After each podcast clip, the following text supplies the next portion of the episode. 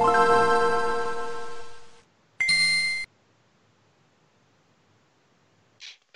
Bienvenidos al podcast 427, donde tenemos para ustedes un programa muy especial donde vamos a hablar de la nueva generación de consolas que ya llegó la semana pasada, así que vamos a hablar sobre las impresiones de la Xbox Series X y también las impresiones de la PlayStation 5, qué nos parecieron sus juegos de las dos consolas. También vamos a tener la nueva sección de Japón con el Jun Jun, Chavita Japonés 2 y la sección que nadie pidió, pero que de todas maneras va a estar aquí con Chachito, donde veremos los aspectos técnicos de las consolas. En la sección de reseñas vamos a tener Assassin's Creed Valhalla por parte de Isaac y Ghost Runner por parte de El Pastra. Todo esto y más en este Pixel Podcast 427.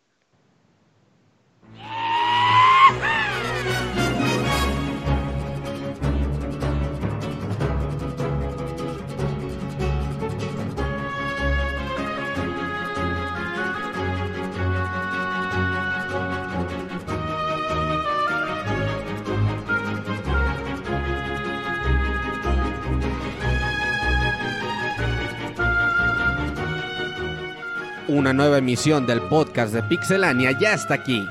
Pónganse cómodos Pixebanda porque damos inicio al Pixel Podcast con la mejor información del mundo de los videojuegos. Quédense y diviértanse con nosotros.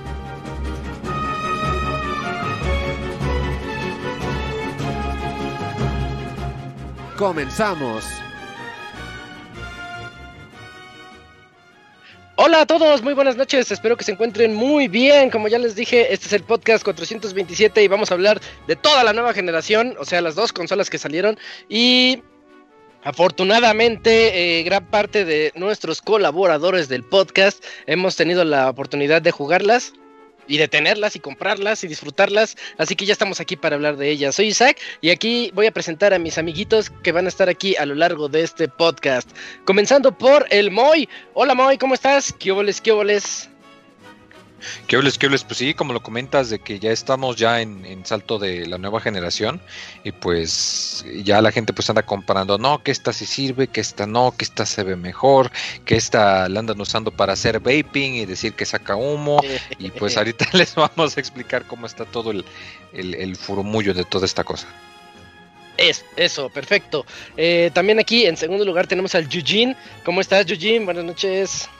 ¿Qué onda, Isaac? Muy bien, muy feliz, como dice el Moy, y ya es raro decir que la que la nueva generación ya es la actual generación y la antigua generación ya es la, bueno, la antigua generación es la antigua generación, pero bueno, ahí nos vamos a ir ¿Eh? acoplando a lo largo del tiempo. No sé, güey, así está el pedo. Así, así de confuso es ahorita esto de este tiempo nuevo.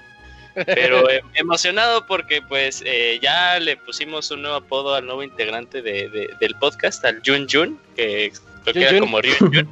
pero no suena mejor Jun Jun. Así, todos han pasado. El, Dakuni es Lokuni, el Kamui es Kams. Roberto es Robert. El, Roberto es el Robert. Y Jorge es Pastra. Sí, o sea, de aquí nos salimos, salimos con nuevos, con nuevos apodos siempre. Sí, otra, otra noche les contaré el origen del apodo de El Pastra. Eh, hablando de El Pastra, aquí está con nosotros. ¿Cómo estás, Pastra? Buenas noches. Hola, ¿qué tal amiguitos de Pixelania? Bien, bien, bien Isaac, este, pues aquí ya emocionado para empezar este podcast. Y antes que nada, y antes de empezar con todo lo demás, yo quiero este, recordarles a todos que tengamos amor y paz, ¿no? Aquí llamamos a todas las consolas. Ah, bueno, con Ah, yo dije, ay, ah, no, no, o sea, Pensaba que se iba a despedir del programa, ¿eh? Sí, yo pensé también. Algo Dije, no te vayas, pasa, no, ¿qué? ¿Sabías que reseñar? Sí, aquí no tenemos hate por ninguna de ellas, ¿no? Nada más. Aquí ganan los videojuegos. Ese, asunto, sí. Sí, que viva la diversidad. La comunidad de Pixelania es bonita, ¿eh? Rara vez tenemos a gente que se ponga loca por eso. No hay así, pelea, ¿eh? pelea, de fanboys y eso, ¿verdad? Los quieren así, ya se fueron. Por ahí andan escondidos. Sí, ya, ya se fueron, ya, mejor. Qué, qué, buenas palabras del Pastra. Eh, vamos a, dar este podcast pues contentos, hablando de Creo que es una, buena época previa a Navidad para estar contentos porque este año nos ha dado tantas malas cosas que vale la pena emocionarnos por nuestras nuevas consolas a nosotros que tanto nos gusta este hobby. Y ya lo escucharon, ya está aquí como siempre el Robert. Hola Robert, buenas noches. ¿Cómo te va? Muy bien, un saludo a todos los que nos escuchan después de estar esperando esto durante meses o quizás años pues ya tenemos la nueva generación y creo que llegó mucho mejor de lo que tuvimos en aquel tiempo con el Xbox One y el PlayStation 4. Yo me acuerdo que, que aquí ya estaba bien enojado porque decía, güey, tanto tiempo que esperamos las nuevas consolas para que llegaran con, para que llegan con una mamada de juegos, güey, me acuerdo. Con Decía, güey, pinches juegos feos, güey. No, no, pues todo, güey, el Dead Rising, el había pura mamada en los de lanzamiento. Así que sí, Rise, güey, de Xbox. guácala. Estás diciendo que Knack estaba feo. Claro, güey. y el ¿Cuál dije? El Killzone. No, no, no. Puro juego feo, la- juego. Pero ahora tenemos bo- bonitas opciones y más divertidas. Sí, está variado. Perfecto, creo que, creo que en esta inicio de generación hay para todos, pero ahorita los platicamos en, en nuestra sección de los juegos. Y también nos está acompañando, aquí tenemos a un invitado especial. Ah, ya me adelanté al, al especial, pero aquí está el invitado especial, el Gerson. ¿Cómo estás, Gerson? Buenas noches. ¿Qué onda Isaac? ¿Qué onda amigos? Muchísimas gracias por la Ah. invitación. Y pues vamos a platicar sobre las nuevas consolas, que estoy súper emocionado. Vamos a ver cuál es la mejor consola de la generación, así que quédense. Ah, fíjate que el, que el podcast aumenta como en, en humor como 100% cuando tenemos al Gerson, ¿eh? Eh, Y vengo diciendo, el pastor diciendo, no, amor y paz, todas las consolas son Y chidas. ya Y dijo, Gerson, aquí Vamos a ver gana". cuál es la más chida. Eso pensé. Vamos a rompernos las medias, chingue su madre. Y por último y no menos importante, lo han estado oyendo a lo largo de esta presentación. Aquí está el Cams, como todas las, como todos los lunes. ¿Cómo estás, Cams? ¿Qué onda, Isaac? Bien, bien, pues aquí ya eh, iniciando formalmente la actual generación de consolas para que ya vayan jubilando su Play 4 y su Xbox One y pues ya le den con todo a estas nuevas consolas y pues ya en un rato vamos a estar dando nuestras impresiones de, de las consolas y pues el potencial que podrán tener durante el tiempo de vida. Muy bien, muy bien. Y bueno, pues esas son todas las voces que van a escuchar a lo largo de este podcast, incluyendo también a Jun Jun, que llegará a la sección de Japón, y la sección que nadie quiere y nadie pidió, pero van a tener de todos modos con Chachito, que al rato nos van a acompañar, como en una hora más o menos van a estar aquí con nosotros. Así que vámonos a la sección de impresiones de nueva generación. La mejor información del mundo de los videojuegos en pixelania.com.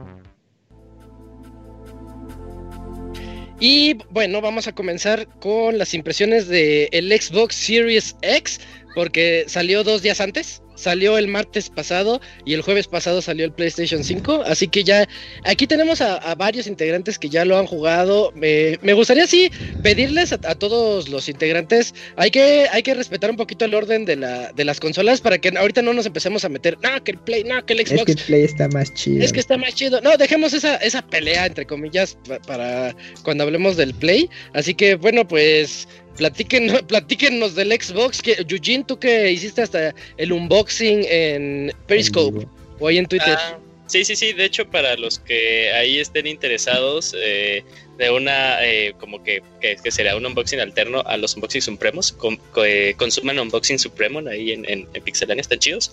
Eh, en mi cuenta de, de Twitter, ahí hice tanto el unboxing del Series X como del Play 4 y hay un gag muy cagado del Series X, no les vamos a decir qué, para que lo vean.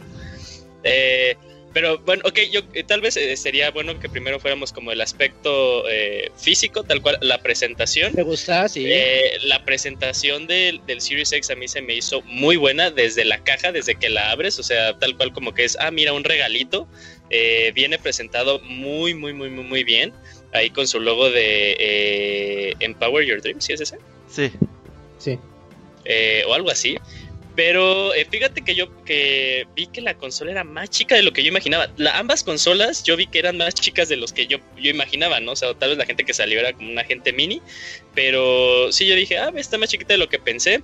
Eh, la verdad, como que ya cuando lo pones en tu, eh, en tu kit de, de tu tele y tus consolas, es la que más pasa desapercibida. O sea, como que dijeron de, pues, o sea, hazla así, sencilla, muy minimalista y que la gente no diga más, ¿no? No que, o sea, todavía entro aquí a mi cuarto y veo el Play 5 y, o sea, ya me acostumbré a, la, a, a, cómo está, pero sigue siendo una torre sota, ¿no?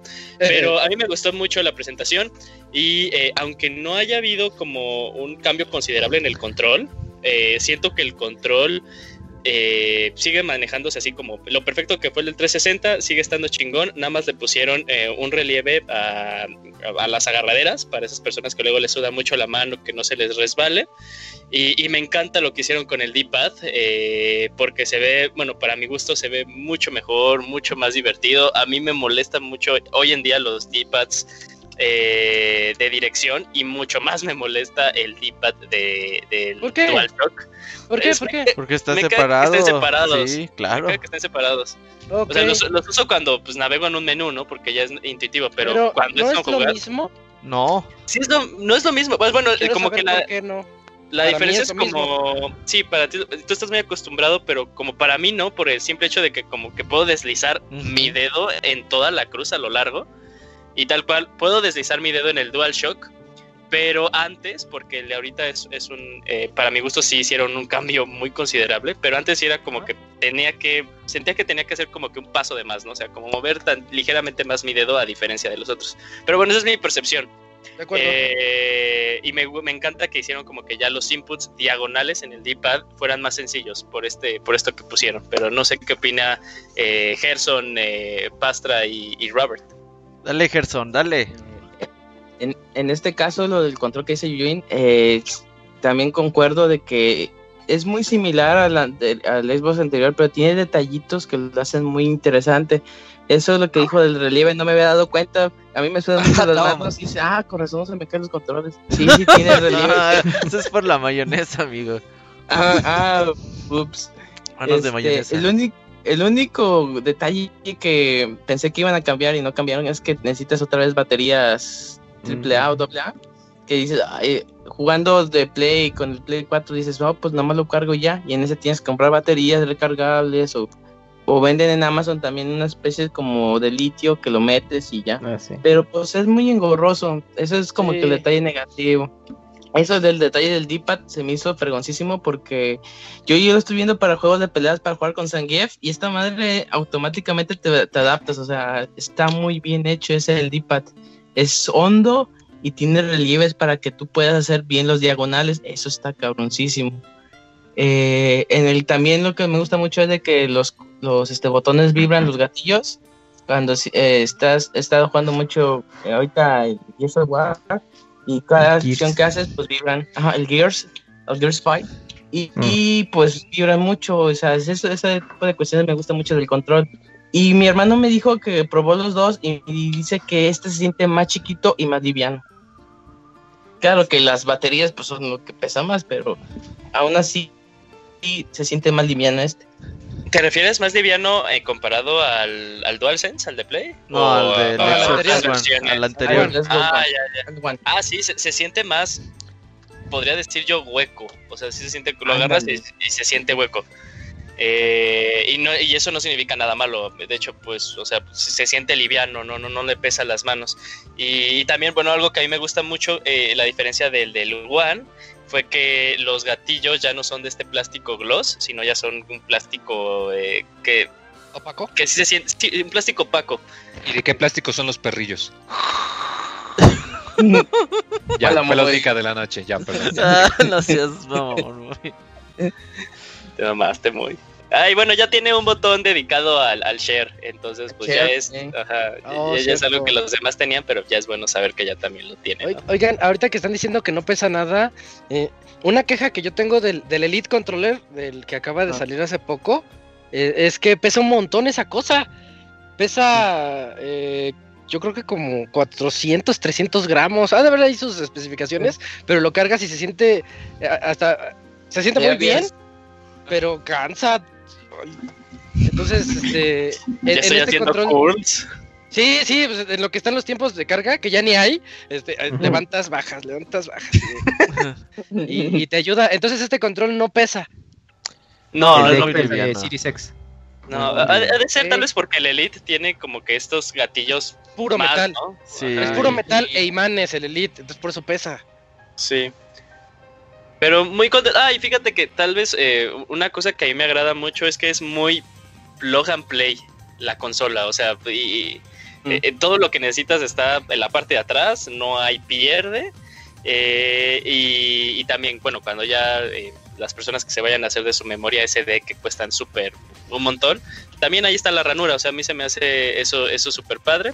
Eh, y, y bueno, es, lo, es más de lo que yo puedo decir de, de- del aspecto físico. La verdad, más sorprendido de lo que iba a pensar. O sea, antes yo lo pensaba como, ah, es como la más austera, pero de entre las dos es la que físicamente me gusta más. Sí. Fíjate que otro es- detallito que me encontré es de que yo intenté con en el Play yo conecto mucho los audífonos para escuchar el juego. En este caso intenté conectarlo también al Xbox pensando que podría pasar algo similar, pero no. Tú lo conectas y no se escucha el, el juego. Me imagino que es para puro chat nada más. Ah, mira, es buen dato. Ah, es que ahí, ahí te vas a las No especificaciones sí, dentro de... las- Sí, ajá. pero dentro del menú. La- la- algo, eh, también me agarró dentro. eh, Estamos como que muy acostumbrados a lo del Play, pero sí... eh. Sí, Sí, pues, te sí vas a las especificaciones y ya ahí le, le mueves. Ah, ok. Olvide lo que diga, está bien chingón el control. Entonces sí rifa. Pastra, Robert, impresiones Pastra, de la dale, consola, ya dale. Para, para pasar a la Sí, yo, interfaz. yo- ya, ya lo que También, iba a decir ya lo más dijeron. Al final, unas cuestiones ahí como físicas, pues en general la consola siendo simétrica, así un prisma rectangular simétrico, me gustó bastante.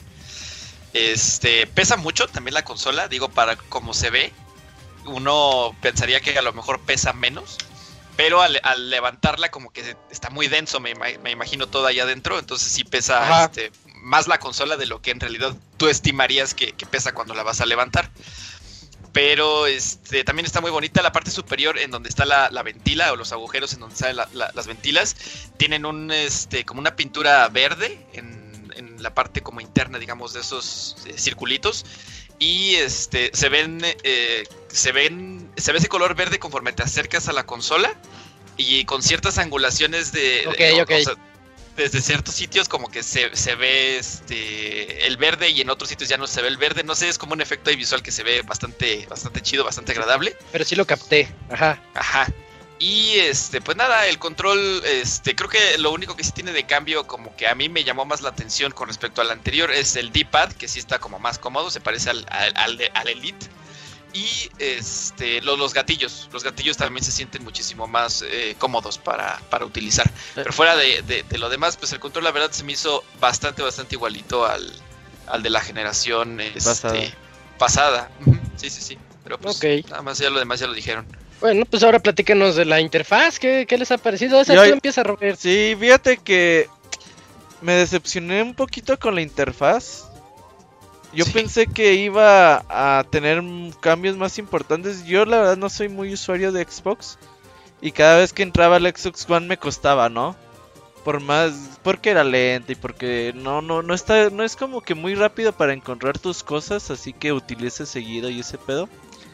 Y ahora que entro al Xbox Series X, pues me doy cuenta que sigue siendo la misma interfaz, diferentes colorcitos más oscuros y esto.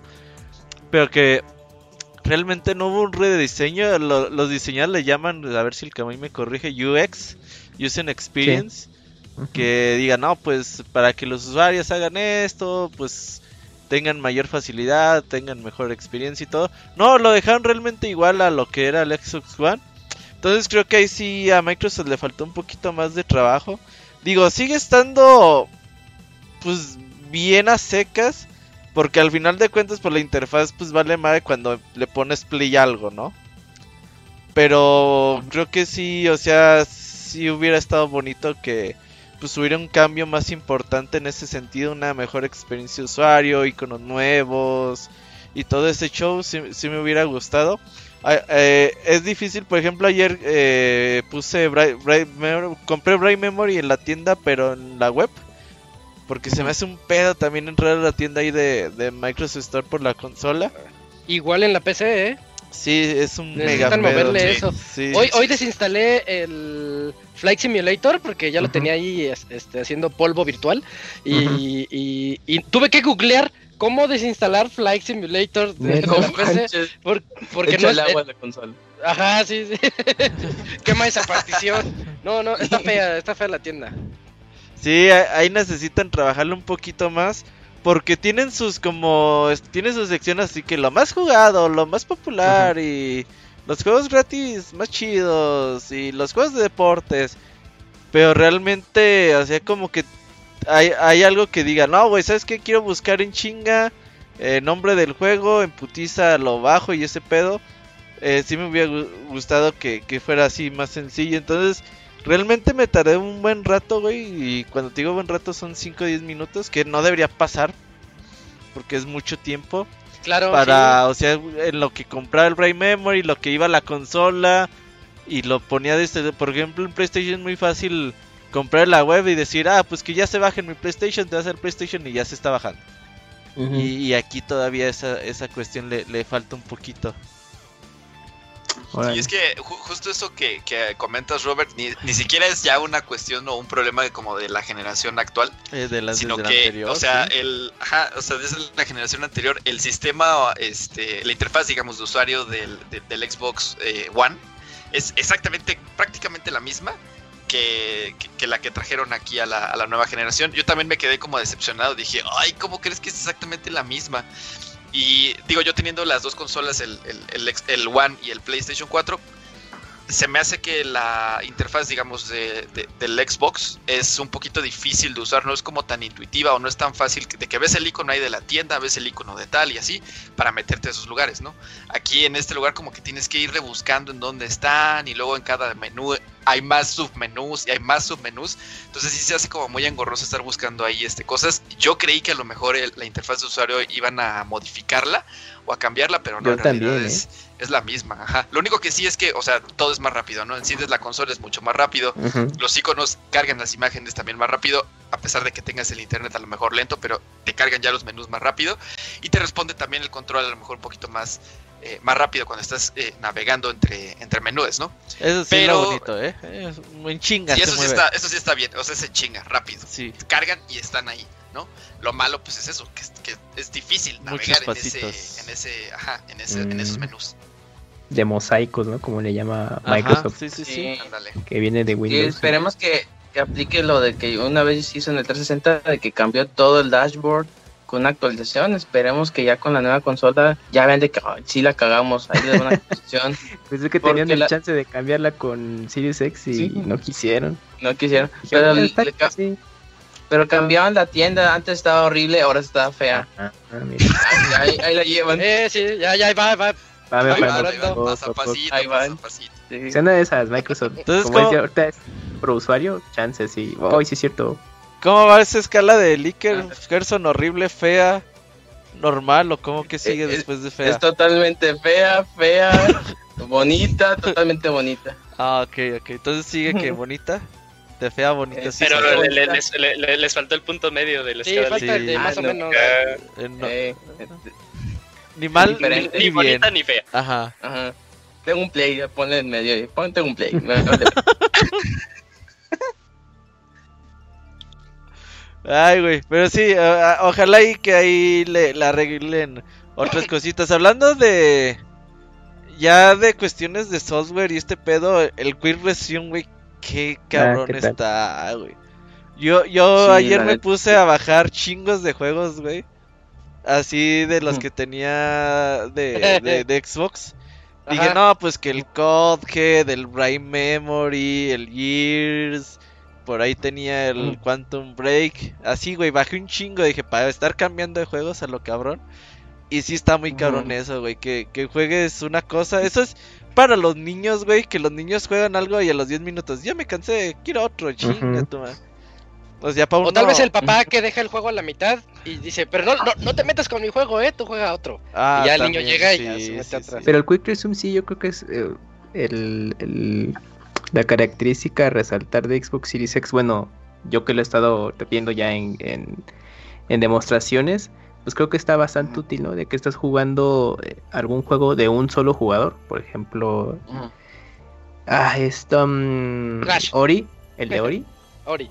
y estás así entradísimo y nunca falta de que si eres muy activo en jugar multijugador en, en Xbox pues te manden la invitación y pues la- en, en otras circunstancias tenías que irte a un punto de guardado eh, lo que sea, y Ah, pues sí, salirte claro. al menú, cargar el juego. Y no, y aquí es de, ah, no, pues nada más presiono el Quick Resume, se queda justo antes del jefe o lo que quieras en Ori. Te vas, mm, decir, a Destiny, pues terminas tu sesión de juego normal.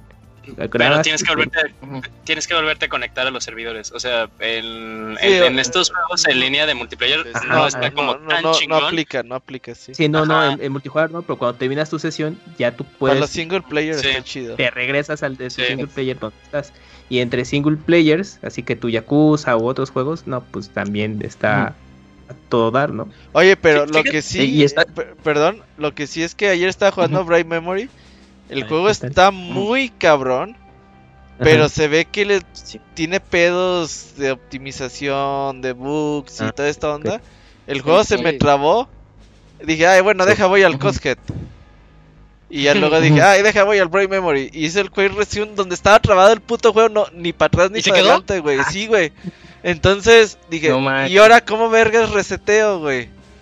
Ah, Y, y la neta no pues, es como que me hubiera puesto a buscarle mucho tiempo. O sea, dije, ay, a ver, si en 30 segundos no veo cómo se resetea, me voy a Cothead y ya, güey.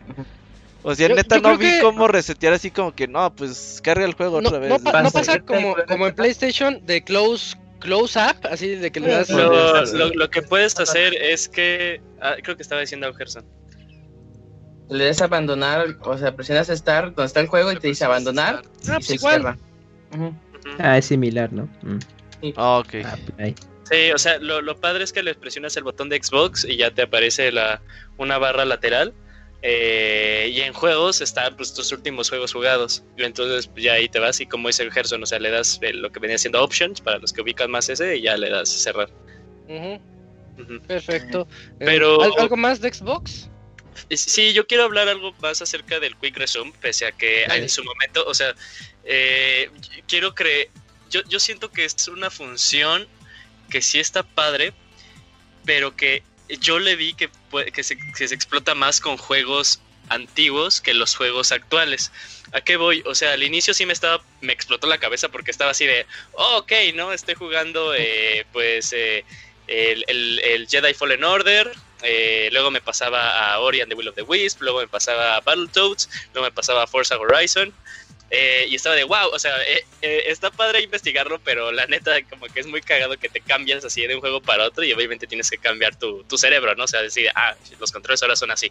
Ajá. Pero siento que se usa más o se explota más en juegos viejitos porque, y aquí no quiero llegar a esto, que o sea, cuando yo probé ya el, el PlayStation 4, eh, que me la pasé jugando, Cinco. eh, sí, cinco, perdón, Astros Playroom y Spider-Man, pese a que los juegos no tienen Quick Resume, pero como las- los tiempos de carga son tan rápidos y como se hacen puntos de guardado a cada rato y son más fáciles entrar a ellos, Sí.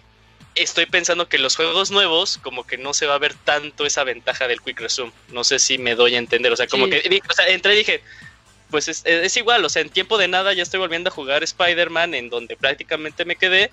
Y pues, o sea, no existe como un Quick Resume ni tal Eh, cual. Si te parece bien, Eugene, eh, hago énfasis en eso ahorita que hablemos del Play 5.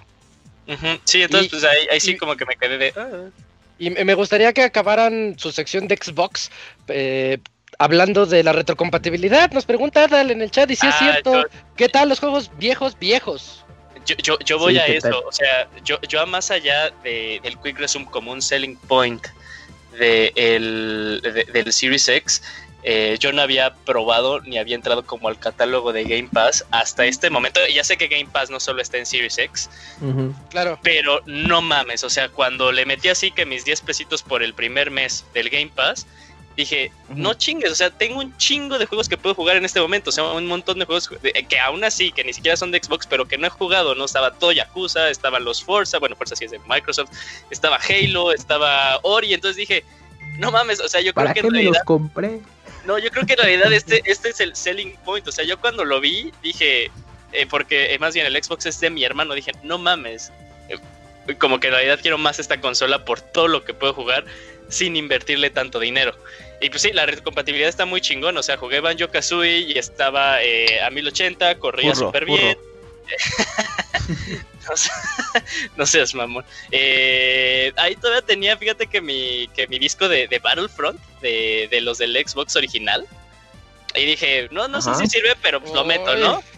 Lo, lo- lo metí, jaló, güey. Se ju- jugaba súper bien, se veía mejor de lo que yo Ah, qué recordaba. padre. Eh, entonces, Ahorita tengo una pregunta. Una pregunta. Una pregunta. A ver, ¿Metiste un juego viejo de, de Xbox, el original o del 360? No, del original, pues los Battlefront salieron del Ah. Xbox original, sí. Oye, y tengo mi Ah, Shenmue, sí es cierto. Ah, Oigan, pero entonces- aquí hay, aquí hay un tema de retrocompatibilidad y también creo que va a abarcar para Play a cierto punto. Eh, o sea, mm, para eh, bueno, ya hay una, un listado, ¿no? De estos juegos no son compatibles, pero de momento con los juegos, eh, o sea, ¿hay alguna restricción con los de licencia, por ejemplo? De no, no, licencia los te corre refieres? todos. No, los corre todos. O sea, si, si están en la lista, pues no Si tienes algún importa. juego de licencia X, ¿no? De película, Scott lo. No, es que la licencia ahí no importa porque tú tienes el Tú disco tienes ya. Porque ahí tenía, ¿no? ajá, yo, yo tenía duda de que como es de licencia se vencen, como el caso de Scott Pilgrim, bueno, pero este es digital, ¿no? Pero imagínate, tienes Ajá, sí. un juego físico del primer Xbox que es de licencia, de, de lo que ustedes gusten, y entonces, eh, pues quizás ya se venció, y si lo metías en tu Xbox, a lo mejor, mm, no sé, ahí no había la compatibilidad por ese tema, nada No, más ahí sí me quedé como, pensando en De eso. hecho, el Moy sacó el tema del Shadai, juego como de Ajá. 2010, que lo quitan De- ya de la tienda Que ya de no. Ajá. Me decía, ah, ya, me pregunto cómo dejar el Xbox. Según yo lo compré una vez, por ahí lo debe tener y lo va a probar ahí en el Xbox. Ajá, o por ese, ese, ese caso que mencionas, pues en teoría funcionaría, ¿no? Es Sí. que como las actualizaciones, eh, tengo entendido que eh, Microsoft hace con el catálogo, es que son descargas ya digitales, el disco tal cual es la llave. Y en su base de datos ellos van buscando, ah, este juego sí lo tenemos en, en, el, en, en nuestro servicio. En retrocompatibilidad, ajá. Y lo Exactamente, y te lo descarga, no, no lo corre Sí. del disco. Sí, Entonces, sí, eso- así como funciona. Ajá, por eso casos como el Shaddai, que ya no está disponible en su, en su catálogo. Pero aunque no esté disponible debe estar el ISO, ahí deben tener el, los torrents a todo lo que, lo que da, sí. Ah, es- Pero sí, sería- eh, voy, a- Sí. voy a probar el Shadai, eh, no, por- yo es- eh, solo por la esencia, güey. si les parece bien, creo que ya podemos pasar al, al PlayStation 5. Oye, nada más, Para- eh, para tener tiempo, comentario sí. final. Aquellos que digan que el Xbox Series X no tiene juegos, pues no tiene juegos First Party de día 1 de lanzamiento, güey. Pero decir que no tiene juegos es súper pendejo, güey, porque... Sí, pues acabamos de hablar del Game Pass. Sí, no, güey, no, no mames. O sea, eh, si yo con, si yo la neta que no he sido usuario de Xbox en la pasada generación, tenía como 30 juegos ahí, güey. Ahí disponibles ¿sabes lo que así, me sin pregunto? Game Pass, güey. Si esto va a ayudar a que el mercado de segunda mano de juegos viejitos, no de Xbox One, sino de 360 o incluso del Xbox original, aumente. igual o como que van a volver a tener su segundo aire. Porque Sí, te es estoy pensando, por ejemplo, ahorita comentabas, no lo sé, juegos que eh, licenciados que por lo mismo ya no se pueden conseguir digitales, pero que sí salieron físicos, pues igual y la gente va a poder beneficiarse de esa manera. Por ejemplo, un, Duck- un DuckTales, ¿no? Por decirlo así, el de disco. Ándale. Ese es un caso de licencia, porque el juego ya, ya se venció la licencia. Entonces, si tú lo tienes en disco, eh, pues en teoría, pues dices, ah, pues va a funcionar porque eh, funciona de disco, pero pues en este caso no, o sea, es la descarga es de, de su base de datos y si no está, es como chingale, pues ya valió. Pero pues... O incluso, eh, por ejemplo, ajá. juegos que por como tienen licencia que no los van a remasterizar o relanzar ya nunca. Por ejemplo, eh, También. salió una secuela de Outrun, pero como utilizaba la licencia de Ferrari, ajá, sí, esa ni de loco lo van a volver a sacar, porque que pues, salió para les Xbox. costaría un chingo a Sega, que salió para Xbox precisamente. Entonces, pues, un juego como ese se puede, pues, lo pueden volver a jugar otra vez, por ejemplo. Sí, sí, pero, pero, o sea, Daytona. Uy, El encontré el Dragoon. muy. Está nuevo y sellado, no lo voy a abrir, la verga. Hay que lo haga alguien Estoy seguro de que, estoy seguro Se de que lo tenés digital. No, Bueno, digital, no creo. Bueno, Una ahora sí. importante antes de eh, ¿Qué pasar, pasó? nada más para cerrar. Bueno, ¿qué onda con el- la función de la consola? ¿Es silenciosa con y sin disco? ¿Qué onda? Ah, eh, sí, fíjate que importante. lo- Porque eso es importante y se me estaba olvidando. Ajá. Todo lo de los discos, o sea, tanto a- a- tanto para el Play 5 y para el Siri- para el Series X, siempre va a ser ese silencio, pero es el mismo lector, o sea, porque eh, me, eché, me eché videos de cuando sacaban el, el- el lector y ambos no tienen como que algo que lo mantenga fijo al momento de leerlo. O sea, nada más, entonces no se sacan de onda así de, ay, mi consola está haciendo ruido. No, es porque Sí. es el momento de hacer la primera lectura. Se va a escuchar cómo se está moviendo, como si todas esas compus, las que todavía tiene el lector, lo, lo hiciera. Pero pasa lo mismo en el Play 5. Y pasa mucho más en el Play 5 porque tiene menos ajustes. Porque cuando la abrieron, tal cual se veía de, ah, ya Está bailando. todo. Ajá, no, o sea, el, el lector ya cuando eh, vi un video de que lo abrieron, el, el lector del disco más bien fue como una segunda, un, un- una idea de último momento, es decir, ah, neta, se nos olvidó el lector, no, pues ponlo, ¿no? Eh, ya vendrá en una revisión después eso. Oye, nada más comentario final. Oh, ya van cuatro comentarios. Sí, perdón, perdón, rápido. Eh, qui- quise probar mis HyperX Cloud en el Xbox. En el One no servían. Bueno, digo, si conectabas el plug 3.1 al control servían. Dije, ah, pues a ver si era conectando al USB y no, no jalan tampoco, güey, me decepcionó. Oh, qué mal. Digo, Mm, siguen Yo lo siendo... al hijack, Sí, al hijack sí funciona. Pero, Pero eso no- el, el USB pierde no, sí, poder. no. Y eso me decepcionó, güey. Ah, ni modo. Igual con una actualización, ¿no? O algo así. Pues, sabe, no sé si realmente Microsoft le valga tiliche eso, güey. Eh, puede ser. Pero no, ahí no sé qué pedo. Ah, ah, y tampoco tiene lo de. ¿Cómo se llama la parte de atrás que es rojo? ¿Es algo óptico? Isaac. La salida óptica. Ah, de el- audio. la salida ¿No tiene salida óptica? No tiene No. salida óptica. No, porque ya todos son. HDMI, ¿eh? Pero pues ya es Ujú. HDMI, ¿para qué quieres Sí. salida óptica? No, no, hay, No. hay- hay- hay ciertos audífonos que puedes sacarlo por salida óptica y te da un 7.1 virtual mejor que el de los USBs, considerablemente. Sí, es una desgracia. de ellos. No, pero pues no- eso ya es como quejarte de pues es que el nuevo Xbox no le puedes meter Kinect, o sea, un, sería una No, cantidad no. muy pequeña de No, gente que sería afectada. No digo porque mi hermano tiene un home theater y dice, vale, a ver, no me También- con esto. Ah, ok, bueno, igual y por ese Sí. lado sí. Igual, y Ya sí. ves, muy. igual no. luego sacan un adaptador o algo, ¿no? Pues Eh, yo, yo quería volver a jugar Play- Kinect Adventures. eh, Tampoco el Play pero- tiene salida óptica, ¿eh? No, ¿No? tampoco. Mm, mm, Ya lo dejaron afuera. Sí, es que ya la salida sale de Ya es digital, HDMI. ya es por. HDMI. ujú. Y los Ok. teatros en casa que ya compras desde hace Son 3, HDMI. 4 años, Ya ya, son to- HDMI. todos ya son Sí. HDMI. Ujú. Gracias a Dios, es mejor. Pues sí, sí. Sí. Entonces, entonces, ahora sí, ahí cerramos No, parcialmente pensamiento la final, no, no es cierto. Ay, ay, a ver, ¿alguien quiere terminar? Ya, Ah, ya. eh, Esperen, esperen, eh, una pregunta o algo, este... Ah, Ay, eh, ¿Han checado compatibilidad con periféricos de One o de 360 para ver si jalan arcade sticks, Todos. por ejemplo? Nah, no, aquí Ah, control nada sí más jala. control, nada más control. Sí, control sí jala. ¿Mi arcade stick de Street Fighter 4 no va a funcionar? No, quién sabe. Ah, Por eso, porque acabo de checar que hay un, unos cuates andaba checando y que al menos en Play que sí sirven los arcade sticks de Play 4. Pero Sí, no, Eso habían quedado, ¿no? eso, estaba, eso estaba como que ya dicho de va, va a seguir funcionando, pero lo, en, en Ah, Xbox no sé. Aunque Microsoft tampoco ha dicho nada. Igual y no, Moy. ¿Para qué te mentimos? Vete pensando comprar uno nuevo. Acá nadie juega de peleas ya en Xbox. Eso también. Es cierto. Con, con ese control no se puede. ¿Cómo no? Eh, Está mejor que vamos. los. Sí, Está chido. Habla el que juega con stick. Deja que hable el que juega. Güey, yo controles. jugué todo Super Street Fighter 4 en... con el control de 360. Y le decía a por mi eso no es que el pad de de nivel, 360, Robert. pero Por, por eso, ¿no? No por, por eso jugaba con Gail, güey. Yo jugaba con Gail y Zangief en Super Street Fighter 4. Salían bien las diagonales. Pues sí, Sí, güey. qué mal. Sí. Y, y me ganaba mi primo y le decía, deja que tenga mi control, puto, y te voy a ganar. Y yo cuando, cuando jugaba en el Xbox de peleas, no, Ajá. toda la vida he dicho que es el peor control de, No, para jugar juegos de peleas. Será lo Pero- que Isaac, ¿qué Sí, sí, es lo mismo, como dice Robert. Eh, pues vamos a, vamos al, al Play 5, al Play 5 que nos quedan 15 minutos. Vamos a tomarle un poquito ahí a, la- a las otras secciones para hablar de las impresiones del PlayStation 5. Eh, creo que podemos comenzar diciendo que está gigantesco.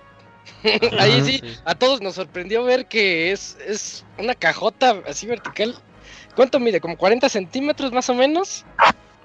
Más, ¿no? 45 centímetros. Sí. y- o sea, yo ya lo había visto en las impresiones de otras de otros medios. Dije, ay, que lo compararon ¿no y mide el equivalente a una torre de 25 waffles. Ah, Ah, ¿en bueno. serio?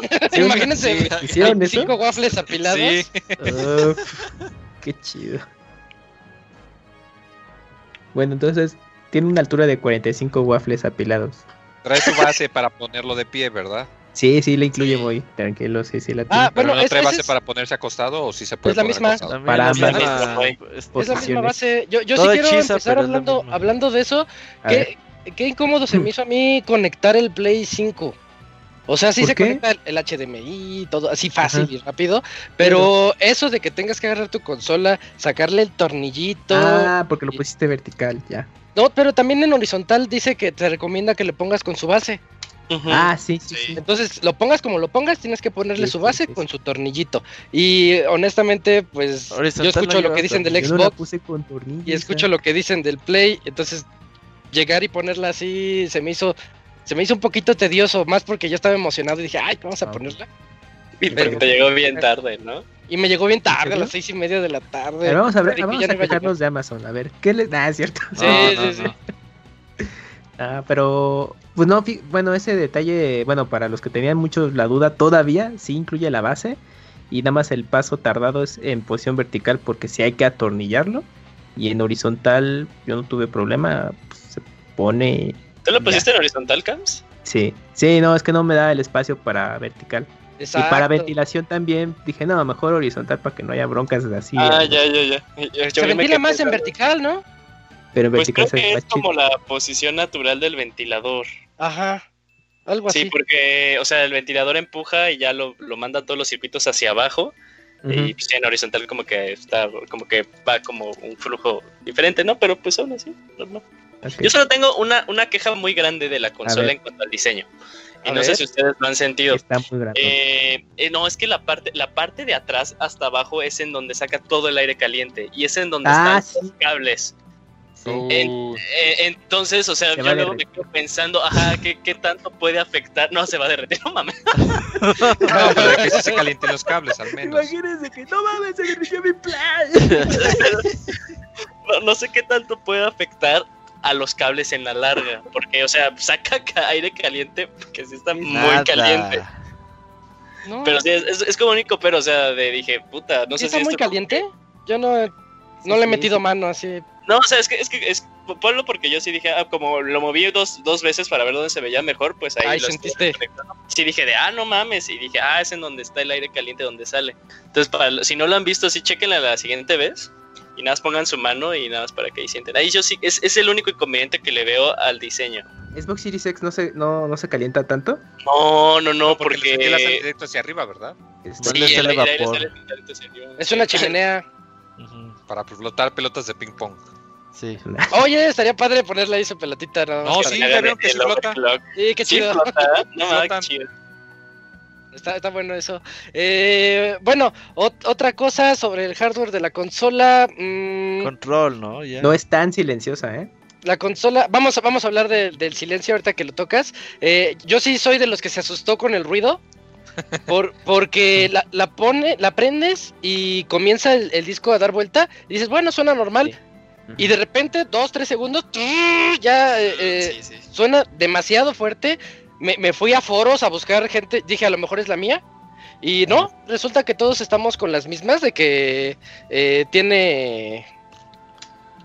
Tiene, tiene el mismo... No es problema, sino es la misma característica de que es súper ruidosa al inicio. Pero después de esos, ¿qué les gusta? 20 segundos de ruido del, de inicio del play, ya no vuelve a hacer ruido nunca más. Y hablo de nada de ruido. Entonces a mí me encantó lo silencioso que es el Play 5. Yo ni Sí, comparado el ruido con del Play Play 4. Ah, Comparado Sí, con claro. Play 4 y Comparado 4 con Pro sí 4. es más silencioso. Y solamente cuando está leyendo disco es donde se van a dar cuenta que suena. Pero yo también noté algo, eh, cuando está en modo reposo, eh, suena muy ligeramente, ¿eh? Pónganle atención y, Ah, y pero es- trabajando. Pues el Creo ventilador que, tiene que eh, que- creo que es solo sí. o Cuando sea, descargas. Alguna de las funciones, sí. Ujú, Ah, mira, Igual buen que el. Play 4. Sí. Ujú. Sí, sí, Sí. si no estás haciendo nada, nada, nada, o nada más dejaste un juego en reposo, no hace, no está haciendo ruido. O- oye, también una cosa que, que yo súper agradezco mucho. A mí, eh, luego me daba. No, no quería dejar en modo suspensión el Play 4 descargando algo. Porque pinche lucecita naranja. O sea, ya se apagaba todas las sí, luces hacia dormir y se veía mucho. Pero en esta ocasión, yo pensaba que se iba a ver aún así. Y no, no se ve, es imperceptible. Entonces, lo cual yo, yo, pues yo personalmente agradezco. Porque, pues está sí. un poquito más escondida. Sí, yo lo agradezco porque sí luego algún tipo de lucecita cuando ya estoy dispuesto a dormir Sí. me, me rompe el sueño muy cabrón. Como el Wii, ¿no? El Wii con Ah, sí. En el, cuando- en Ah, el no, no. 24. Pero luego No, te no. emociona. En, en el Eh, Wii te mí sí me emocionaba da yo decía, claro. no mames, salió algo nuevo. Ay, Ah, Ay, sí, no te molestaba, pero la lucecita del Play 4 sí. Ajá, pues, no, es que, o sea, era el, el- el 24 y era pues así una vez cada pinches seis meses, Camuy. Bueno, ok. Nos dicen en el chat sobre el tutorial para meter el disco. Levanten la mano quién se equivocó al meter el disco. Puro Yo me- Ivanovich yo me apunto. mundo. Eugene, Eugene se apunta. ¿Quién más? Ah, yo, yo estaba leyendo el manual conforme avanzaba, entonces. Alguien leyó el manual. Güey, eso no Fer- pasó. Fer, Fer también nos dijo Ah, que tuvo ese problema. Y, y los demás ya, este, pues, tal vez no, tal vez sí, pero pues ya lo sabían porque hasta lo estuvimos diciendo en el chat de WhatsApp de que, oigan, no se vayan a equivocar. Este, es, que eh, tienes una consola vertical con el lector de disco del lado derecho. Entonces tú dices, bueno, pues meto el disco así con, con mi mano diestra, lo meto así como lo agarro, así, en vertical. Y no tienes que meterlo como si fuera con la mano zurda, o sea, viendo la parte que se lee del lado externo. Como que no se me hizo así tan intuitivo al Sí, momento no de meterlo. sí Igual ya está raro, ¿no? pensado en que si utilizas el PlayStation de manera De- de acostada panza. y pusieron el, el lado de panza del lado, Exactamente, del lado opuesto, Sí, precisamente. es eso Exactamente totalmente. es eso. Sí, también, pero o sea, inclusive pero estando de acostado el PlayStation, o sea, tú lo ves acostado, yo lo tengo acostado. Se ve Y se ve raro, o sea, yo sé, yo siento Sí, que se ve que raro. debería estar arriba tendría que ser el, el lector Al- de discos. Al, al revés, ¿no? Totalmente al revés lo que Ajá, estás totalmente al O revés. sea, esa Sí. unidad debería estar arriba a la derecha en lugar de abajo a la izquierda, ¿no? Exacto, exactamente, arriba a la derecha debería estar. Mm. Y de, De todo hecho, se vería mí- fea. Yo soy, yo soy de los de los que están pro Play 5 de cómo se ve. Sé que ya dijimos nuestras impresiones de eso. Este, pero cuando la veo acost- acostada la Play 5, digo qué fea consola. Sí, no se ve tan bien. Yo la veo parece a- fea. se parece al fea. horrible Play 3. El, el primer Play 3 está horrible. El No, no, no, eso sí no es cierto, Julio. El Chubby está bonito. El Eh. Pero, pero no, esta consola, Arriba el, el 5 acostada.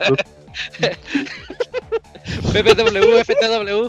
Eh, si, si, si la pones vertical, siento que es la, la forma. Como Sí, la Xbox diseño, 360 sí, sí. original. ¿Se acuerdan? Eh, Sí, Uh, sí, sí. O la Xbox 360, ¿cómo se llamaba? Elite o una que era muy premium. Sí, la Era negra. Elite. Ah, Era Elite. negra. Que Era también se veía, se veía Sí, sí. muy bonita así vertical, pero acostada Sí. como Sí, ya no El estaba tan mismo chido. problema, ¿no? Vámonos, vámonos. Eh, hablando de hardware, lo que sí de verdad sobresale en el Play 5 y yo sí siento que es un salto generacional bien curioso, bien nintendero, es su control. Sí. Ah, Sí, sí, sí, Eso quería Nintendo, preguntar, hay gente que anda diciendo que hasta mejor que el HD Rumble. Además, sí, muy. Sí, Sí, está mejor sí, Sí, sí, yo muy. Sí. la vibración de los controles. Porque utilizan eh, varios motores de vibración en distintas intensidades, pero aparte hacen una mejor inversión con el apoyo del- de la bocina, que al igual que Play 4 eh, incluye el nuevo control de Play 5 Y por lo mismo te da una mejor eh, un mejor efecto de cuan- de las texturas eh, que o eh, mm, cuando presionas los botones justamente por este apartado porque en el Play 4 pues, no realmente es, ha de haber sido mínimo algo que hayan jugado con eso pero aquí en Play 5 lo integraron mucho mejor al menos con el demo que viene en la consola con Astrobot que está, está bastante eh, bien diseñado a mi parecer por, por todas estas características pensadas para que los jugadores vean ese potencial del control. Pero gracias a, es- a este uso de, de ambos elementos, sí dan una sensación de, te- de las texturas o cuando caminas sobre metal o cuando está lloviendo o, o- o incluso granizando, cosas de ese estilo, sí te da ese, ese efecto muy distinto a lo que se había jugado anteriormente. Es, es como en, en Astrobot hay una parte donde hay una especie de tormenta de arena muy pequeña, pero te está ya ca- eh, cayendo la arena hacia ti. Sí, Eh, lo que dijiste tú, Cams, se escucha, el- vibra para que sientas como que arenoso. Está bien chistoso decirlo, pero vibra para Ah, que tú sientas la, la textura al caminar de la arena. Y además el sonidito de la bocina, que el Play 4 ya tenía su bocina, ¿no? Pero aquí ese sonido de, de tierra chocando contra el efecto sonoro Sí, hace, sí, sí. hace de verdad que, que se sienta muy interesante, muy diferente Sí, a es lo que, que, o sea, conocíamos. igual el, el efecto sonoro coincide con las, con las vibraciones. Al Entonces, mismo tiempo ayuda- todo. Ajá, al mismo tiempo todo. Donde yo lo sentí muchísimo más fue en este, en donde hay lluvia. Hay algunos niveles por ahí de, de Astros Playroom que tienen lluvia. Y no nada más eso, sino que, o sea, la lluvia se escucha en el control, ¿no? Que está cayendo ta ta ta ta ta. Y se, se siente en el control cada que, que se escucha en el, en el, en la bocina, ¿no? Entonces coincide, está sincronizado el sonido con la vibración. Y además se añaden también otras vibraciones. Por ejemplo, este, está lloviendo y además te encuentras con enemigos. Entonces los enemigos te atacan. Había uno que como que golpea el piso y se siente la vibración de la lluvia y además se siente después la vibración del enemigo que te está atacando, ¿no? Entonces dices, ah, cabrón, esto sí está... O sea, sí se siente mucho, mu- mucho la diferencia a cualquier otro control que, que, que, pues he tocado en toda mi vida, ¿no? Sí, y, y, Muy a- chido. a- hablando un poquito más de eso, o sea, se lo comenté a Isaac eh, en su momento, le dije, no mames, tienes que probar ese nivel. Eh, porque ahí fue, o sea, yo- desde que inicias el, eh, esta aplicación, pues te quedas de, ah, no, te enseña lo que puedes hacer, ¿no? O sea, se meten un montón de astro, astrobots y dices, ah, ok, aquí se sienten, toda la cosa, pero ese nivel en específico de la lluvia, yo estaba de, o sea, cuando pasas y empieza a llover, sí me quedé de, wow, ok, se siente.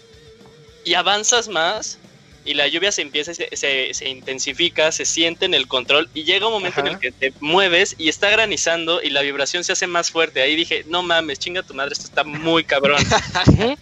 Sí. Eh, eh, o sea, ahí sí dije de, eh, este control es eh, con tecnología de los más padres que, que- que he tocado y me dio mucha risa porque también hay de, de sopla el control. Le dije, ah, no mames, Ah, es tiene el Wii U". micrófonos. Ahí está, ya lo ya dijo Eugene, el control también tiene micrófono, como si estuviéramos en un 3DS. Exacto. Sí, exacto, exacto. Pero, eh, pero sí, o sea, el, el control, yo, yo creo que sí. Si Play no, tuvi- no tuviera este DualSense, eh, tal vez el salto generacional no hubiera estado así como tan de, ah, ok, está chido, ¿no? Sería como Ajá. más bien en nuestro caso de, pues es como un PlayStation 4 Pro Plus, ¿no? Pero sí, por, por la integración del control y lo que se planea hacer, espero que sí varios desa- desarrolladores eh, lo quieran hacer ya mucho, mucho más recurrente, porque sí tiene mucho. En Spider-Man es muy leve, pero se siente también. Oye. Isaac, de hecho tú no estás jugando muera Call of. Duty, ¿no? ¿Qué tal? Le Dicen que ahí está bueno.